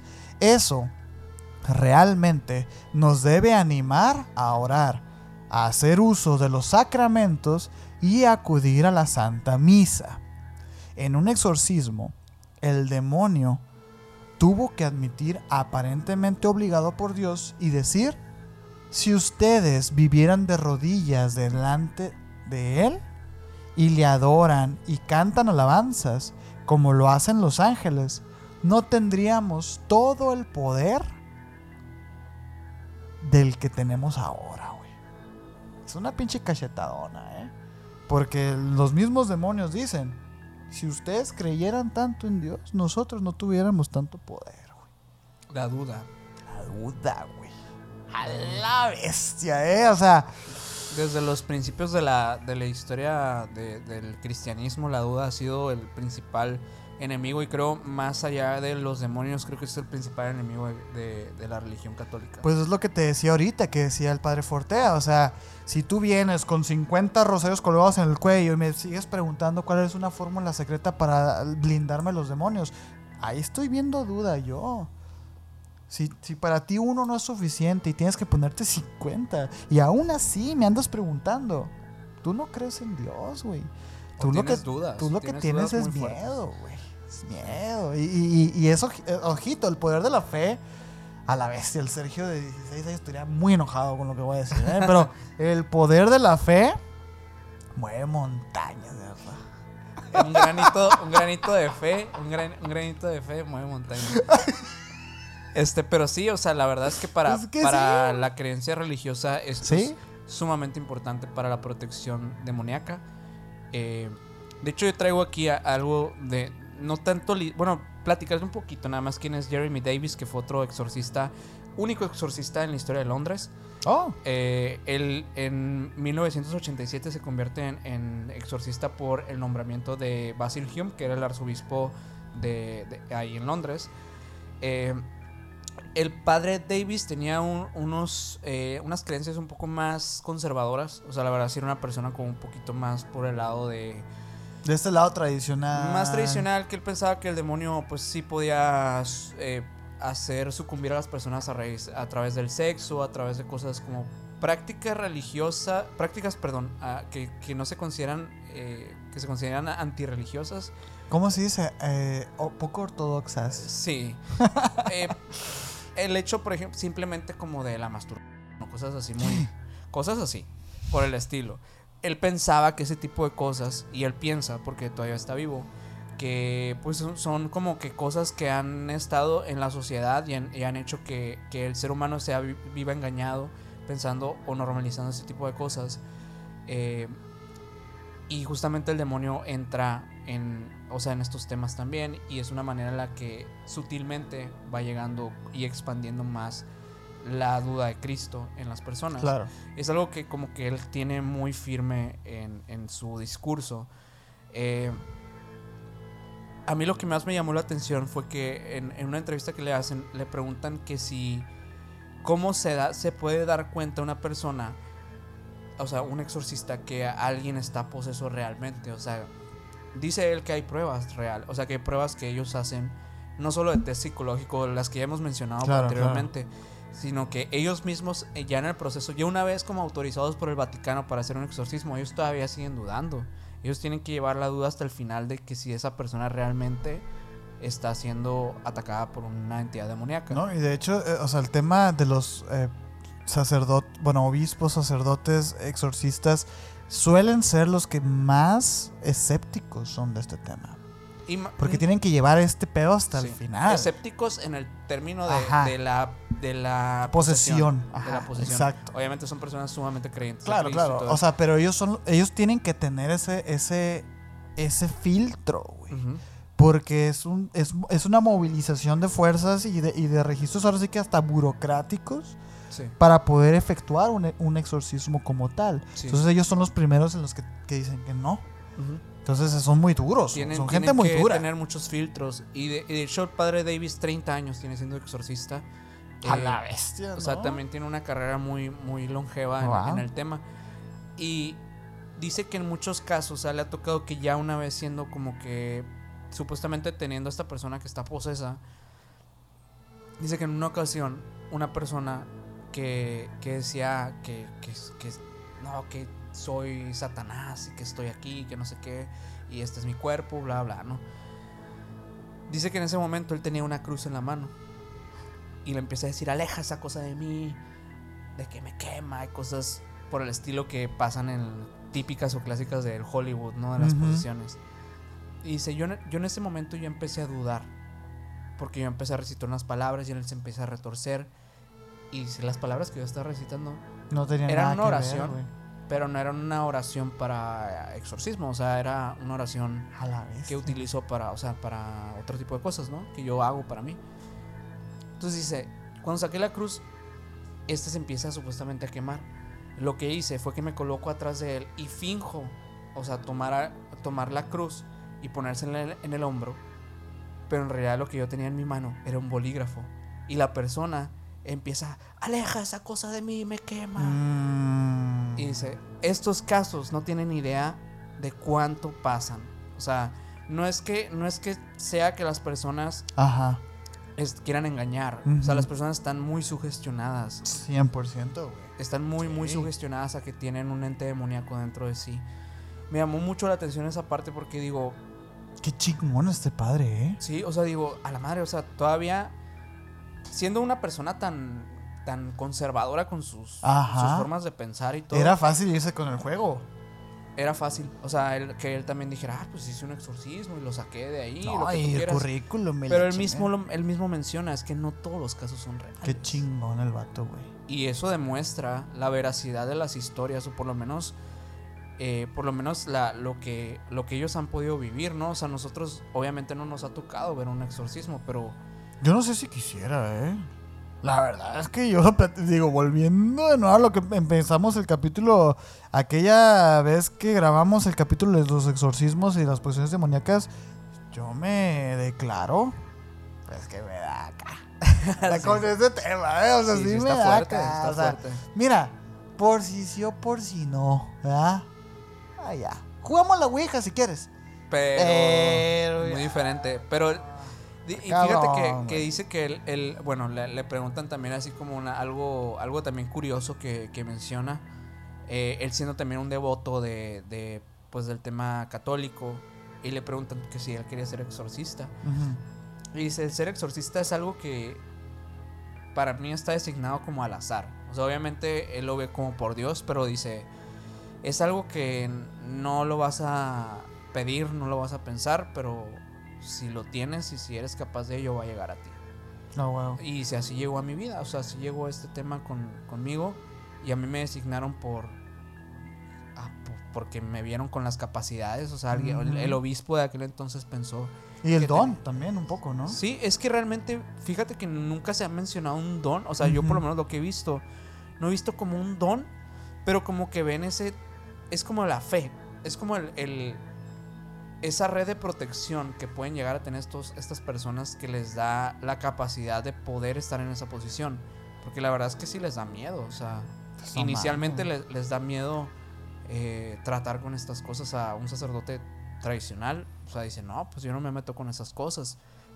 Hay alguien ahí especializado en eso, pero yo no me meto con eso. Está bien cabrón que los casos que hemos platicado aquí en este capítulo han sido no sé, no sé si tú lo has torcido, güey, pero mi lectura me dice que los padres de los que hemos platicado tienen la fe más arraigada de todos.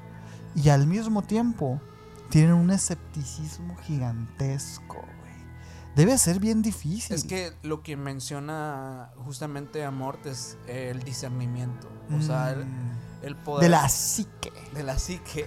El poder, Saludos a Antonio Zamora. el poder del, el poder del, del discernimiento, de, de el distinguir algo con la inteligencia la lógica, pero el poder de Al la fe. mismo tiempo, ajá, es que, ajá, exacto, Es- exacto. Eso es lo que diferencia a los, a los exorcistas de un sacerdote tradicional, pues. O sea, al final Simón. sí tiene, sí tiene habilidades distintas. Pero yo creo que vamos a entrar a los últimos temas que, que se vienen fuertes. De... ¿Con quién empezamos? ¿Con Amort o con Fortea? Vámonos con Fortea. Va, va, va, va. Bueno, uno de los pesos grandes de los peces gordos del exorcismo en el mundo, pues no es nada más y nada menos que el José Fortea, güey. Fortea, grande Fortea. Güey, sí, sí, sí. De hecho, aquí vamos a poner una fotito porque me encanta hablarlo, me encanta escucharlo hablar, perdón. Es que el, el señor, de hecho, ha tenido muchas polémicas porque pues ha externado mucho su experiencia con todo el tema del exorcismo, con todo su, su, su tema. Pues tiene un canal de YouTube, güey. Y ha estado en diversos otros canales este, exponiendo. Pues, bueno traerlo aquí. Estaría bueno, güey. Es un... pues, ah, ahí así. Está difícil. Yo pensando, tendrá Instagram. No, Pero bueno, José? For- José Antonio Fortea, Fortea Cucurul nació el 11 de octubre de 1968, güey. Es obviamente más conocido como Padre Fortea y es un sacerdote católico y teólogo español especializado en demonología. Es doctor en teología por el Pontificio Ateneo Regina Apostolorum de Roma. Se ha especializado en temas referentes a ángeles, demonios, posesiones de- diabólicas y exorcismos. La obra más conocida del padre Fortea es Suma Daemónica. ¿Has escuchado de ese libro. Este libro es un tratado de demonología y un manual de exorcistas. Estamos hablando de un libro que se pone al tú por tú con el grimorio del rey Salomón, güey. O sea, es un libro bastante completo y complejo. O sea, antes de que existiera el padre Fortea, la única fuente de información que teníamos de demonología certera era el grimorio del rey Salomón, en donde te enlistaba todos los demonios con sus características y todo, pues el padre Fortea hizo una reedición impulsada por su experiencia como exorcista y se llama Suma Daemónica. Este libro es un tratado de demonología y un manual de exorcistas, como te dije ahorita, ¿no? La obra analiza el mundo de los demonios, el estado de condenación, la relación de los espíritus caídos entre ellos mismos con los ángeles, con los humanos y con Dios. Aparte de esto, pues el señor tiene un montón de libros, ¿no? Un montón. O sea, como más de 30 libros publicados hablando Ha de estos temas. escrito, ¿no? O sea, Sí, sí, y, y sobre todo que no hace ficción, como, como lo hablábamos ahorita con el, con el padre Martin y así. Él, él hace como enciclopedias hablando de demonios. Incluso se centra eh, en todo lo relativo a los fenómenos demoníacos, como discernir si alguien está poseído, como realizar el exorcismo, los fenómenos poltergeist, así como otros fenómenos más extraños e inusuales, la levitación, el sansonismo, hablar lenguas muertas, todo, todo lo que se sabe de los exorcismos como tal, teórico, es del padre Fortea. Es una eminencia este señor. La obra acaba con un análisis del mal en sí mismo considerado. Las reflexiones del final del libro constituyen la parte más filosófica del tratado. güey.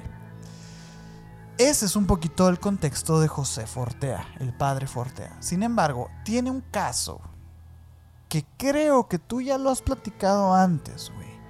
Pero yo quiero platicarlo ahora con un lujo de detalles increíbles sobre uno de sus casos más famosos de exorcismo, que ha sido, aparte del de Emily Mitchell, güey. No, este... Annalise Annalise Mitchell, güey. De los casos de exorcismo más documentados en la historia, güey. Y estoy hablando del exorcismo de Marta. Nombre, obviamente ficticio, dado por el padre Antonio Fortea. Una joven, ahí te va, ahí te va. A ver, a ver. Una joven universitaria española de 20 años que seguía una carrera en el ámbito de las ciencias fue hospitalizada por una serie de extraños síntomas. Esto pasa a principios de este milenio, a principios del 2000.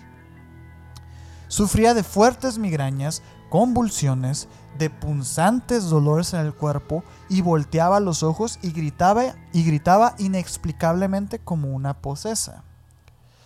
Tras dos semanas internada y luego de que estos síntomas se acabaran, la, jo- la joven fue enviada a su casa, donde vivía sola con su madre. Pero al cabo de unos cuantos días, su situación comenzó a empeorar. Obviamente el diagnóstico que le dieron en el, hospital fue que pues, crisis ansiosa, eh, parálisis nerviosas, etcétera, pues, ¿no? Temas de somatizaciones de la salud mental. Sin embargo, pues al darla de alta con sus medicinas y todo, la cosa empezó a agravarse, pues, ¿no? La madre de Marta empezó a notar crujidos y otros ruidos sin explicación aparente dentro de la casa Infestación. sin mencionar que la joven comenzó a mostrar una inexplicable repulsión a todos los objetos religiosos como cuadros, crucifijos y rosarios. Una familia religiosa, evidentemente. Claro, pues como todos, güey. O sea, por más, por más ateo y la chingada que seas, si vives con tu mamá, tienes una cruz ahí. Si Tienes eres una de un país latinoamericano. Sí, mo, sí, mo. Si Andas muy enojado, y todo, pero ahí está tu crucecita está. en tu casa. Y también en España creo que también son muy, son muy Sí, me suena, me suena, güey. Pero si te fijas, estamos haciendo un checklist de todos los síntomas de una infestación, como lo dijiste ahorita, o una posesión demoníaca. Además, dice la mamá de Marta, que lanzaba miradas aterradoras, güey. Ujú. Se sentía agotada con frecuencia y sufría de dolores agudos que la atacaban en cualquier punto de su cuerpo, principalmente en la cabeza. Mm, Las voces. la situación tuvo su cenit, o sea, su pique, cuando estando las dos juntas en la sala, Marta empezó a mover la cabeza frenéticamente hasta quedarse completamente quieta, güey.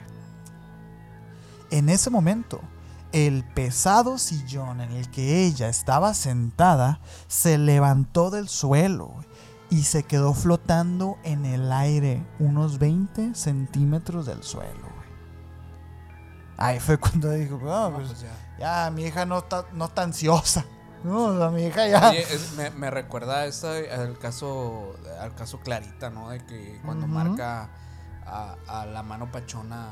Esos tiempos, eh, 2002, estoy hablando de O sea, que dice mi hijo está levitando. Se me hace cabrón. Sí, sí, me imagínate ver algo así.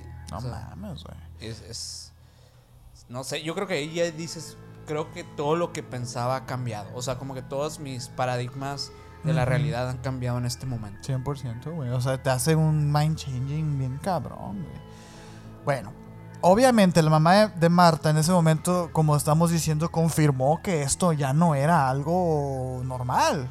Ya, ya estaba saliéndose de las manos y después de un largo e intenso búsqueda de, de soluciones ante la diócesis de España, la mujer logró contactar al padre Fortea. Tras asegurarse de que el caso presentaba todas las condiciones necesarias para ser catalogado como una auténtica posesión demoníaca, el padre Fortea aceptó tomar las riendas del asunto e iniciar el proceso de exorcismo el 23 de marzo del 2002. Fíjate lo que le causó esta posesión a la chica, güey. En la primera sesión, el padre Fortea Obviamente debió ser ayudado por cuatro personas más para contener la fuerza de la chica. Mientras estaba él recitando sus oraciones y todo. tenía que haber cuatro personas sujetando cada una de las extremidades de Marta. En pleno, en pleno proceso del exorcismo, Fortea le ordenó en nombre de Jesucristo al demonio que le dijera cuántos demonios había dentro de la chica, y él le respondió que eran cinco. Luego, de la boca del mismo demonio se enteró que había ingresado al cuerpo de la muchacha gracias a un hechizo de muerte. Lo que te digo. La enfermedad que Marta había padecido y que casi le había matado era el fruto de un hechizo que había llevado a cabo un chico conocido de la muchacha, que se había obsesionado con ella y que canalizó en parte su obsesión a través de, de siniestros rituales de invocación. O sea, esto no fue gratuito. O sea, no fue como que. No fue como Annalise Mitchell, pues que, fue un tema ahí de aleatorio. Aquí hubo alguien que, que, le quiso hacer brujería a Marta.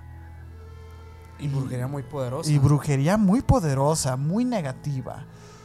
Dice Fortea, pues que por las muchas oraciones de su madre, de la madre de Marta, se había salvado la vida, güey. Porque eso que había hecho el vato era para matarla, güey. Era para acabar con su vida, güey. Sin embargo, gracias eh, a la madre de Marta, pues ella fue salvada. Sin embargo, quedó posesa, güey. O sea, no había sido suficiente. Normalmente, dice Fortea, este tipo de cosas no suceden aunque alguien haga un hechizo. Pero cuando se invoca a estas fuerzas demoníacas, cualquier cosa puede pasar. Con respecto a los cinco demonios descubiertos en la primera sesión, los nombres de cuatro de ellos, y dice que Forteo omitió uno de los nombres de, de estos demonios, eran los siguientes. Y apúntelo ahí, señora bonita. Fausto, Perfidia, Azabel y Zabulón. Oye, qué cabrón que Fausto sea un nombre de un demonio. ¿eh? Ya sé. Que se va a llamarte Fausto. ¿eh? Saludos a, todos los Saludos a los Faustos, pero te llamas como un demonio, güey. qué cabrón. O sea, regularmente los demonios tienen nombres hebreos, son nombres muy, muy extraños para, para, el latín, o sea, para, para el latinoamericano. O sea, como los que no, se va a llamar demonio Sergio, ¿sabes? O sea. Demonio Jorge. No me imaginas, güey. A la bestia. No, pues está, fuerte, güey. Todos, a excepción de Zabulón, salieron a lo largo de ocho sesiones. Para expulsarlos, además del procedimiento clásico del exorcismo Fortea, necesitó encontrar lo que más atormentaba a cada uno. En el caso de Azabel, por ejemplo, descubrió que a este demonio le resultaba insoportable oír el sonido que hacía la madre de Marta al besar su crucifijo, güey. Qué locura, güey. Todo esto, o sea, esto en este momento, Forteato no tenía este libro del que les platiqué ahorita. Perdón, ¿es Azabel o Azazel? Porque Azazel, es, o sea, yo ubicaba el nombre de Azazel Azabel, es Azabel. Ah, ok. Azazel es un demonio también. Mm. Este, me lo recordé por, de hecho por la serie de Supernatural, recomendada esa serie porque tiene, tiene etimología muy, muy bien estudiada, la neta. No, está súper documentada esa serie. Este, ¿eh? pero mira, aquí nomás como para no dejarlos con la duda, pero dice Azazel fue un ángel que corrompió a los humanos, el que enseñó a la humanidad cómo forjar armas, un conocimiento que solo tenían los ángeles. Mm. O sea, es el demonio de la guerra básicamente. Ok, es un, es un, este, como a Ares. Como Ares. Es como un Ares, literal. A lo mejor es, el mismo, quizá, ¿eh? Sí, o sea, en, términos generales es lo mismo. Simón. No, y es que, por ejemplo, ahorita lo hablábamos, estos seres tienen milenios de existir, o sea, a lo mejor nada más les está cambiando el nombre, pues, pero son la misma religión, y creencia. La misma, la misma, hay cosa, pues, ¿no? A mí me llamó mucho la atención esto que habla acerca de que a lo que le tenía miedo este demonio era al sonido que hacía la mamá de Marta al besar su crucifijo. O sea, porque puedes decir tú, el, temor era al sonido del besito en algo. Sin embargo, no. El temor era al, al amor de una madre con miedo. O sea, son un montón de cosas, son bien subjetivas estas cosas, son bien profundas. Me da mucho la atención. Y de hecho, como te decía ahorita, o sea, Fortea todavía no había escrito ese libro. Entonces todo este caso funcionó mucho como una, este, un experimento en campo. Él fue apuntando todas las cosas que pasaban y las interpretó y las escribió como, como conductas de los mismos demonios, pues, ¿no? Zabulón, que según investigaciones de Fortea había sido mencionado en escritos medievales y había aparecido cuatro veces en la historia solamente, siendo la penúltima en los exorcismos del padre Candido Armantini, era un demonio que se resistía a salir y al que atormentaba particularmente el ser obligado a recitar fragmentos de la Biblia, sobre todo de aquellas partes como el Evangelio de San Juan, en que menciona a Dios como luz. Esto era lo que le daba miedo. ¿Te fijas todo lo que tuvo que hacer este señor para determinar como que ah, esto esto, esto le da miedo, esto, ta, ta, ta. Imagínate, güey. respecto a esta eh, aversión de eh, Zabulón, algo que sorprendió al padre Fortea fue que en varias sesiones, sin que fuera obligado a ello, el demonio dijo con rabia y pesar lo siguiente. Yo vi la luz y me alejé de ella. Posteriormente, llegarían más demonios a habitar el cuerpo de Marta, como un espíritu infernal llamado Isopnio. No insomnio. Isopnio. Isopnio.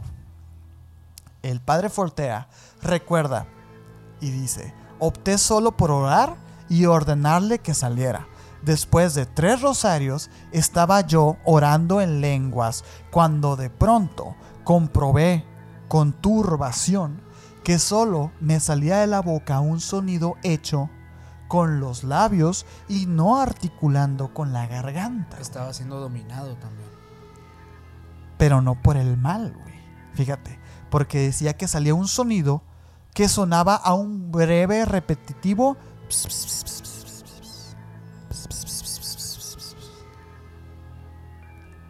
Él dice que hubiera querido orar otra cosa, pero de mi boca solo salía ese bisbiseo en voz muy baja.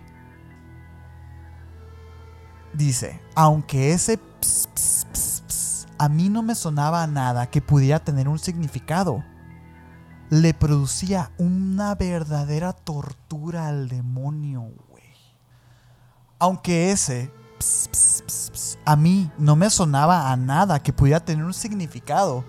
Le producía una verdadera tortura, güey, al demonio. Que es algo que, como dices tú, o sea, algo lo estaba poseyendo a Fortea. Pero no era el mal, ¿sabes? Y de hecho, los mismos, bueno, ahorita te voy a decir, aquel sonido me parecía que difícilmente podía pertenecer a alguna lengua. Así que le ordené que me dijera a qué lengua pertenecía. No dijo nada, güey.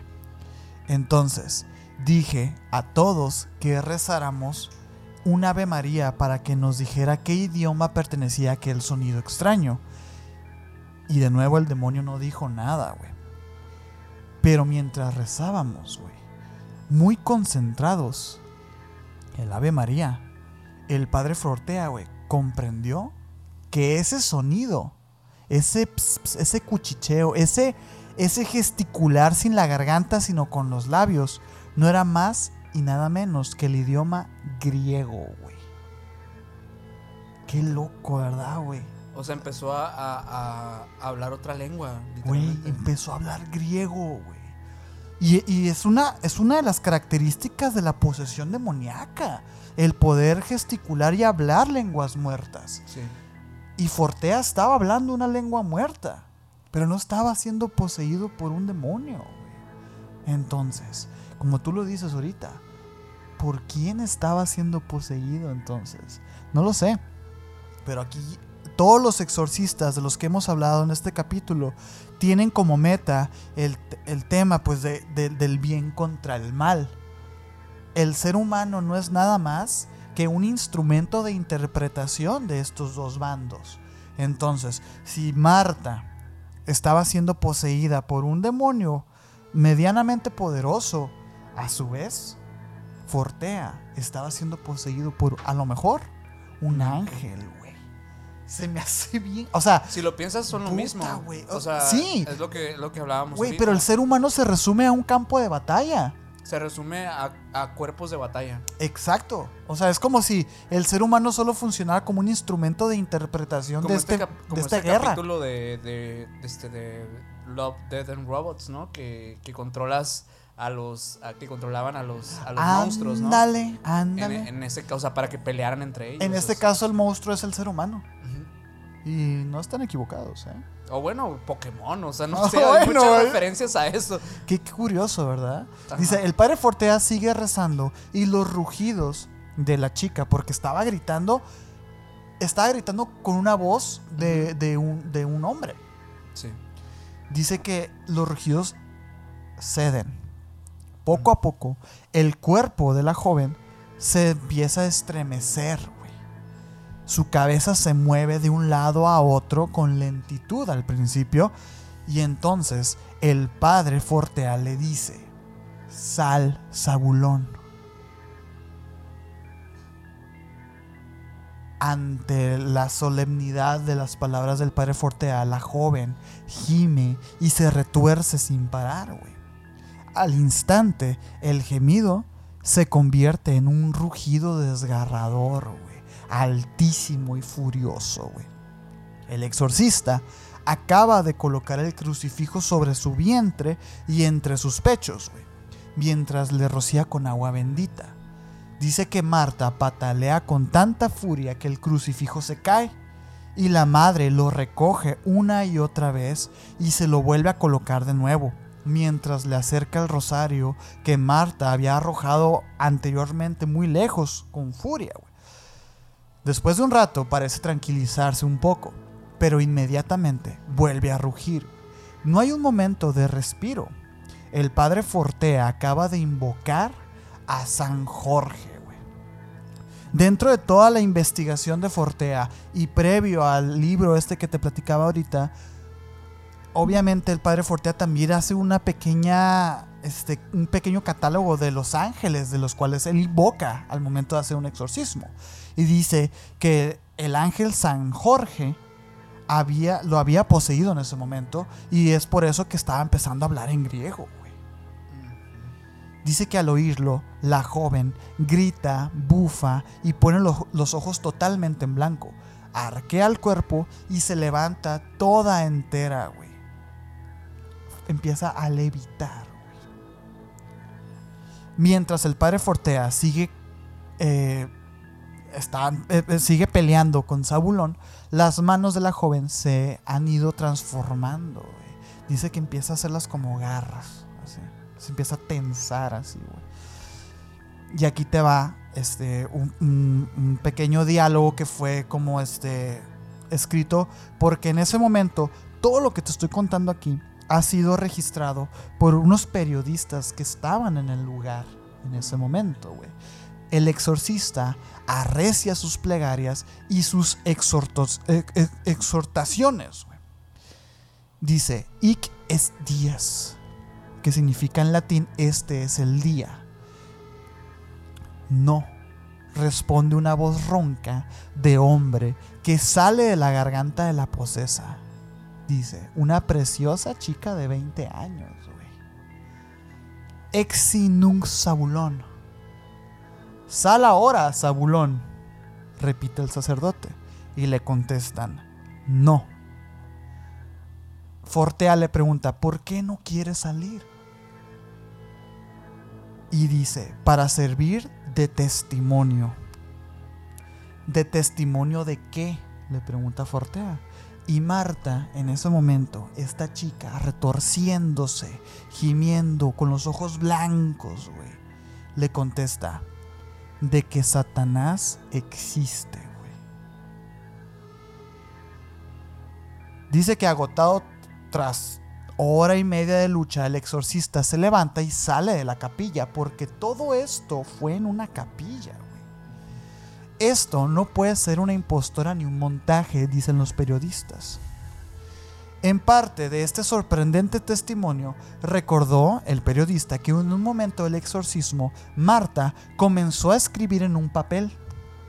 Y dice, Marta está ahora tumbada boca arriba con la cabeza, con la cabeza hacia atrás y estira el brazo para llegar al folio, hacia el papel. En esta postura es imposible que pueda ver su propia mano escribiendo, güey, a toda velocidad y por supuesto sin mirar el papel.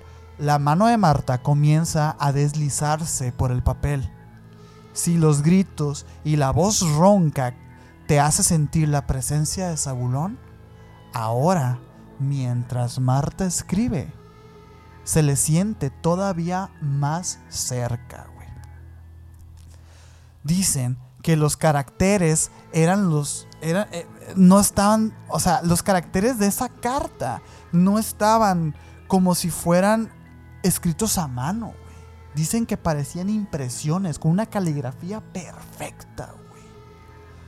Imagínate eso, güey. O sea, desarrolla habilidades también para la escritura. La escritura automática, güey. Escritura automática. Tenemos ese, Alan Kardec, güey. Ese capítulo pendiente con Antonio Samuel. Lo tenemos muy pendiente. Puta, güey. O sea, ah, y yo sé que te estás preguntando ¿Qué decían esas cartas? Lo que decían era falta una persona. Y subraya el, número uno muchas veces así. Uno. Uno. Falta una persona. Eso es lo que decían las cartas, güey. Está, curada la, la de esta, ¿no, güey? El exorcismo realizado por el padre Antonio Fortea, después de muchas dificultades y contratiempos, finalizaría exitosamente el año 2008 y se constituyó en un, en un material importantísimo para entender no solo el pensamiento y la naturaleza de varios demonios, sino también ciertas cuestiones teológicas, como lo que hablábamos ahorita de esta posesión del ángel ante Fortea. Este increíble caso, que fue cuidadosamente documentado, sería validado posteriormente por el mismísimo Vaticano. Entonces... Pues es que la verdad es que Fortea es, o sea, goza de, mucha, digamos que mucha credibilidad por sus, su forma de, contar las cosas, Ajá. el sustento, sus aportaciones el ante la teológico que aporta en, las historias, eh, o sea, como que tiene muchas bases. Eh, que, que, la verdad ya han sido escritas y analizadas previamente a lo que él platica cosas que ya sabíamos que pasaban, pero él las vive y eso es lo impresionante de Fortea. O sea, no, y las documenta con, este ojo crítico científico. Pseudocientífico, digámosle. Está bien cabrón, porque el vato está analizando conductas. Ah, la psicología también ha sido estudiada de la misma manera en la que Fortea. Muchos de los sacerdotes estudian psicología justamente para lo mismo. Sí, güey. Sí, sí, sí. Para eso. Esa es la historia del exorcismo de Marta. Hay cosas que la verdad quise dejar fuera porque es un casazo, güey. Dura cuatro años, cuatro o seis años más o menos el caso. Como dije ahorita, Forteal logra liberar a Marta de todo, de, la infestación. de la infestación que tenía. Ajá.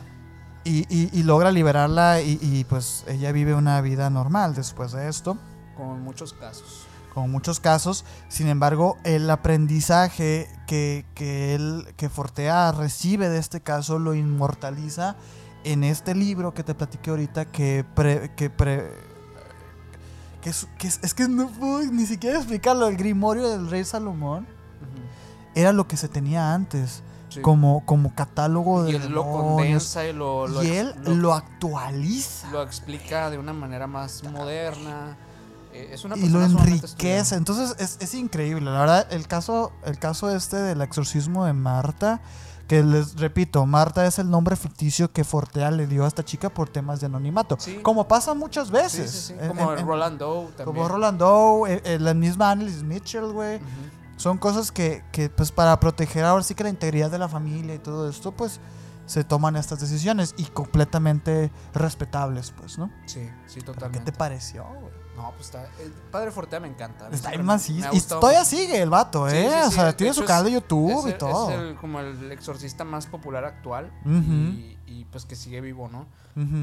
Eh, por otro lado, pues tenemos. Y, y les quiero platicar porque igual.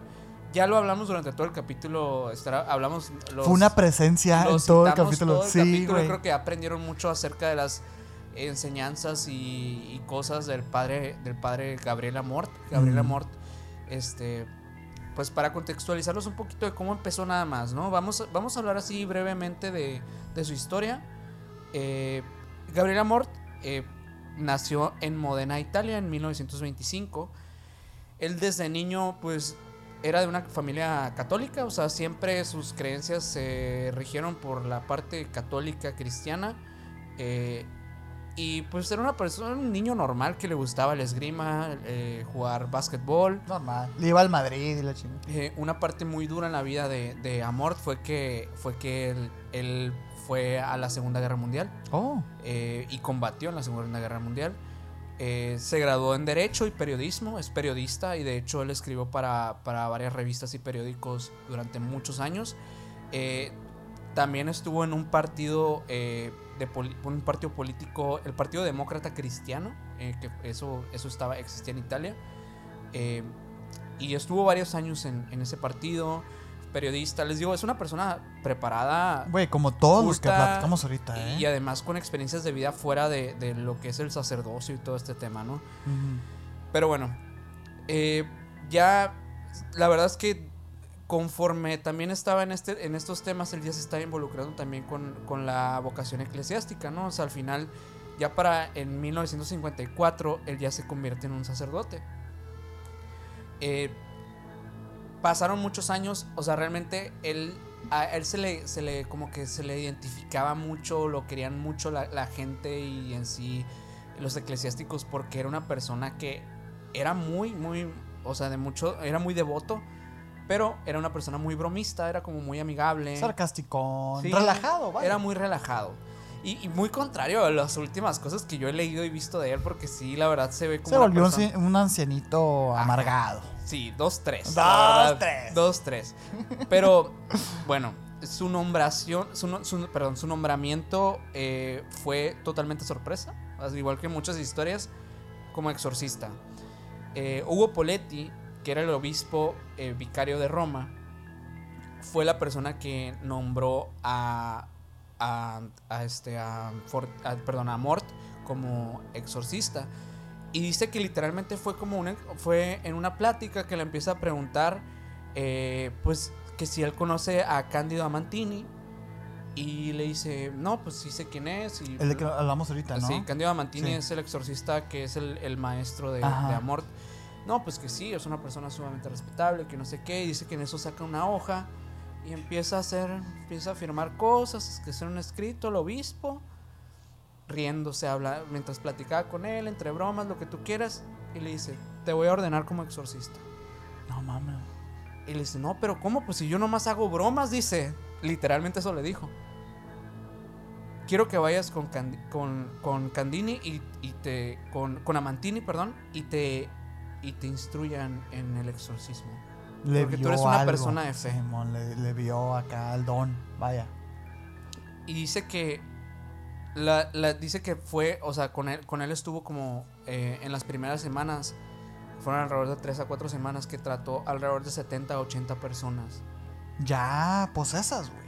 En supuesta posesión demoníaca. O Junto con. junto con, ajá, obviamente con la Mantini que, que obviamente con la instrucción y para que viera cómo Qué funciona. cabrón, güey. El vato ayer estaba dando misas. Y literal al día ahorita- siguiente estaba viendo a Un niño de 8 años, güey, cargando una cama. literalmente, o sea, madre, experiencias de ese tipo, levitaciones, cosas cosas sumamente eh, o sea, que veríamos como como algo surreal o del Hollywood eh, es lo que comenta Amort que vivió en esos en esos días.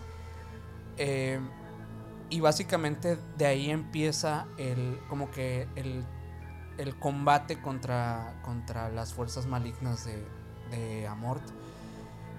tiempo después, obviamente, Amantini pues fallece y le deja el cargo a Gabriel Amor de ser el mismísimo exorcista del Papa. El exorcista del Vaticano. El número uno, Gabriel Amor. Y el más reconocido de toda la historia.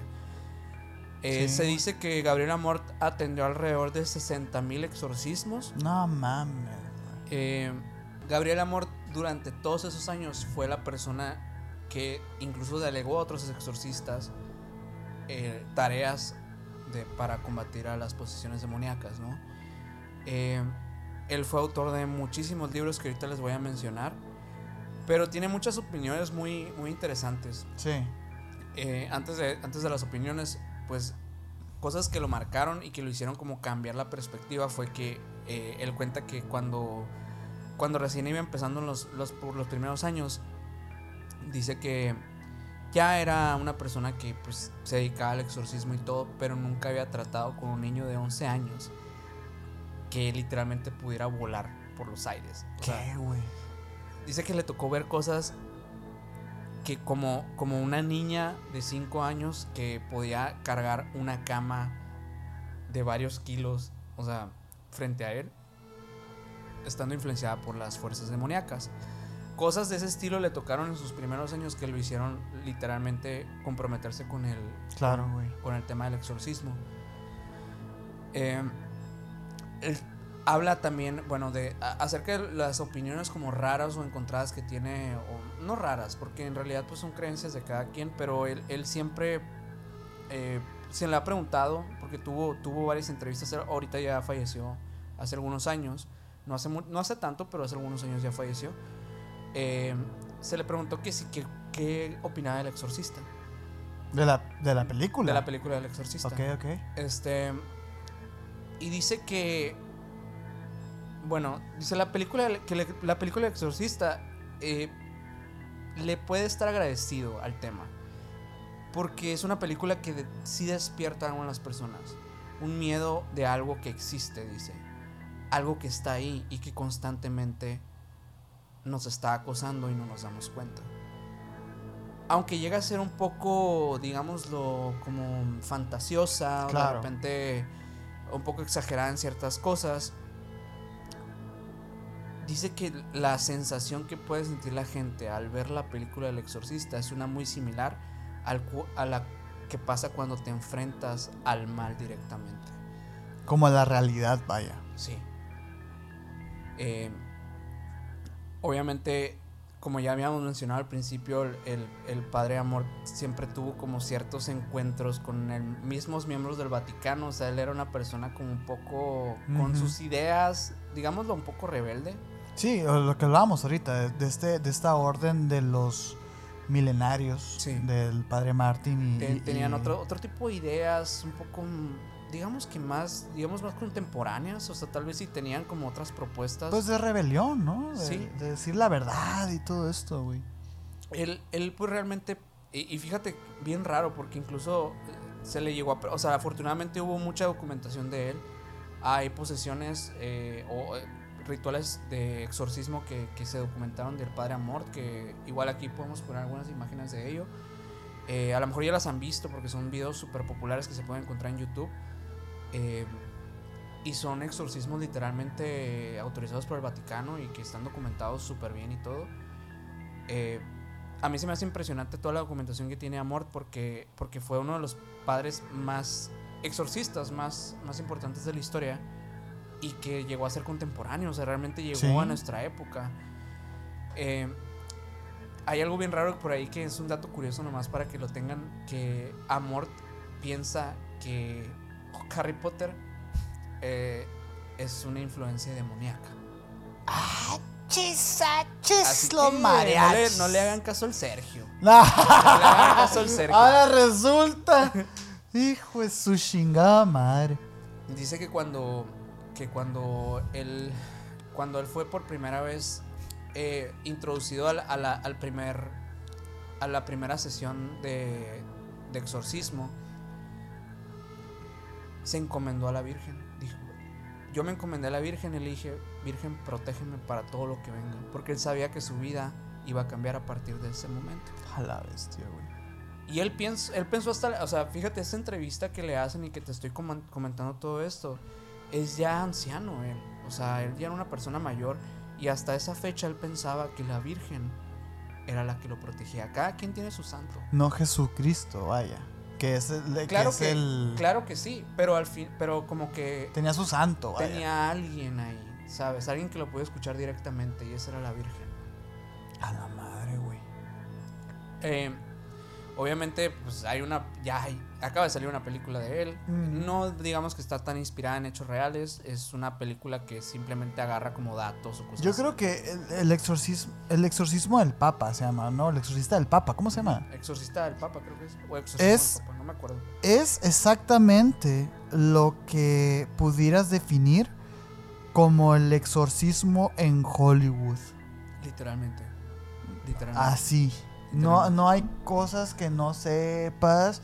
Mira, del exorcista del Papa al rito. El rito, güey.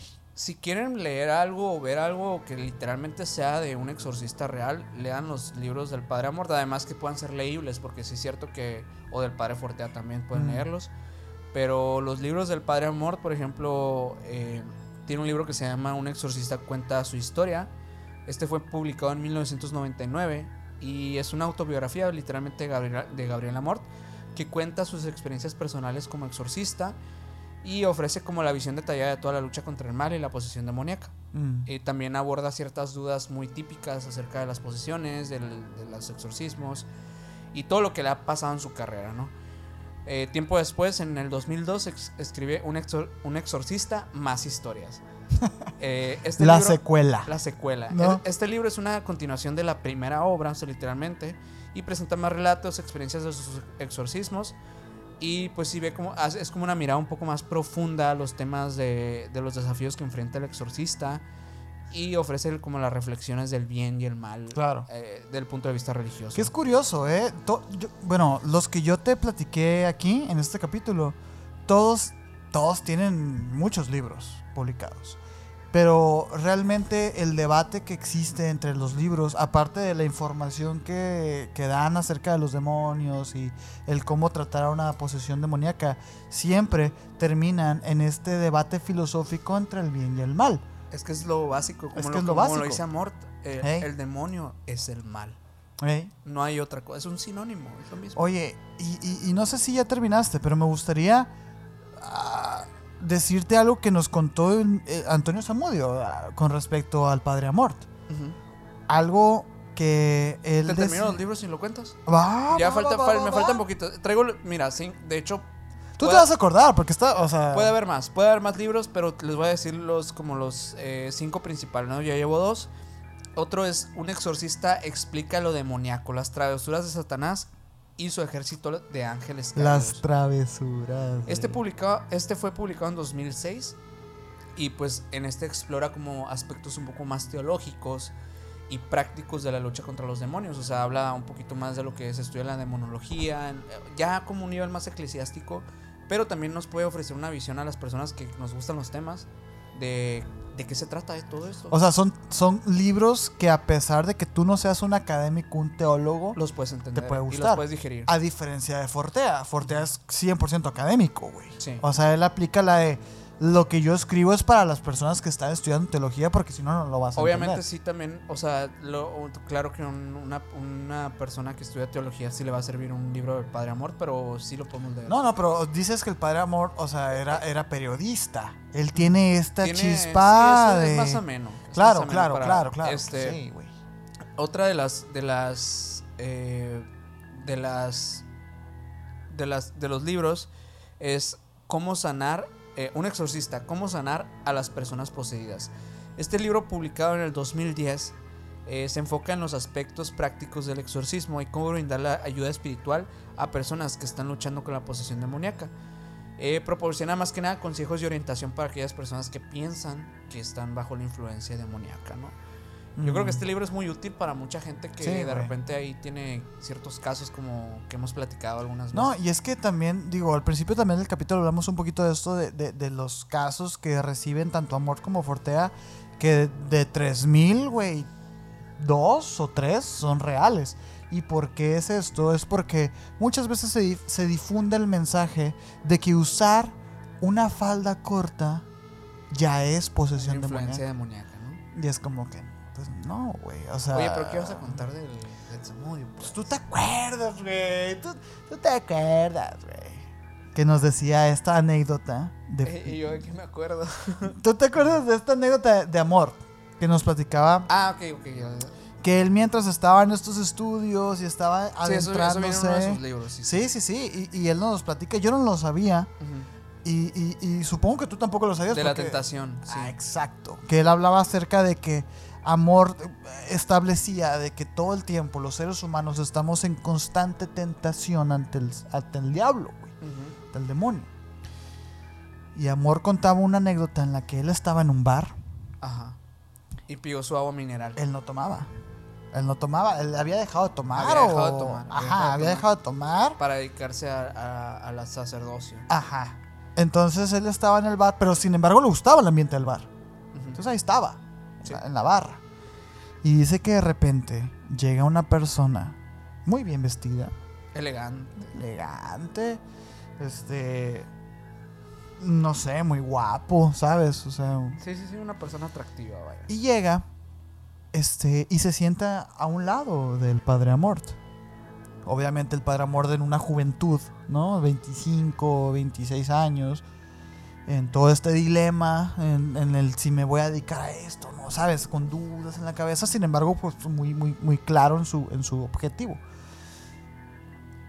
Llega el, el bartender y le ofrece así como un shot de whisky, ¿no? O sea, un vaso de whisky con hielo acá. Oye, pues se lo manda este, la persona que acaba de llegar. Y el padre Amor, pues dice, no, no, yo no lo quiero. ¿Por qué? Porque pues estoy dejando de tomar, me estoy desintoxicando, etc. Pasan los minutos y le pasan otro vaso de whisky. No, pues que este señor se lo está mandando. No, no, no quiero. El caso es de que Amort interpreta de que esa persona era en sí la personificación del diablo Y además le y dice. le estaba tentando. ¿Y qué fue lo que le dijo? además al final, o sea, cuando le dice. Gabriel, tú sabes lo que quieres. Ah, Y porque va- le dice su nombre, güey. Claro, güey. Y vas a caer. Vas a caerles. Se Nos acerca, vamos- nos esta va- persona se acerca y le dice, Nos Gabriel. vamos a volver a encontrar, le dice. Más adelante. Y se va. Y supuestamente, en, est- en, en esta, en esa historia, en, las historias de amor, sí se vuelve a encontrar con esta persona. Pero dice que cuando se lo vuelve a encontrar, ya con su fe más elevada y con su. Con, digamos que con la. la Sí, obviamente esto es previo Ya- al amor poderoso y la chingada que Ya reafirmado, eh, cuando se lo vuelve a encontrar, se encuentra con un ser desagradable. Otro tipo de cosa, pero sabía que era la misma persona o la misma cosa que le había hablado. Simón. Simón. Sentía que era la misma presencia, la misma. No, energía la verdad es que. Amor, Amorta ha Increíble. luchado contra el demonio durante, bueno, hasta sus últimos años. Y pues la verdad siempre ganó la batalla. Sí, Yo creo que por eso va a ser un grande. Eh, y pues nada. yo- increíble capítulo, ¿eh? La verdad es que me gustó les haya mucho. gustado Sí, un montón este sí, sí, sí. capítulo. Eh, pues muchas gracias por quedarse hasta el final. No olviden dejar su like aquí. Eh, pues disfrutamos un montón aquí compartir las historias con ustedes y investigar un poquito de los temas que más curiosidad nos dan. Así que por favor apóyenos. Si eres nuevo, suscríbete a este canal de YouTube. No olvides seguirnos si estás en Spotify y suscribirte a todas nuestras redes sociales como Emisiones Podcast en Instagram, Facebook, TikTok. Y a mí me pueden seguir Amazon Music. en Amazon Music también. Amazon Music, ya estamos en Amazon Music. Para los 3, 4, 5 personas que están en Amazon Así Music, es. ya nos puedes seguir desde ahí, así como en Spotify, Google Podcast y todos esos lugares. Pero Así te es. interrumpí con tu, No, no, no. con tu Pues nomás me, me pueden seguir como Minor Cordón en Instagram. A mí como Castillo Sergio en Instagram.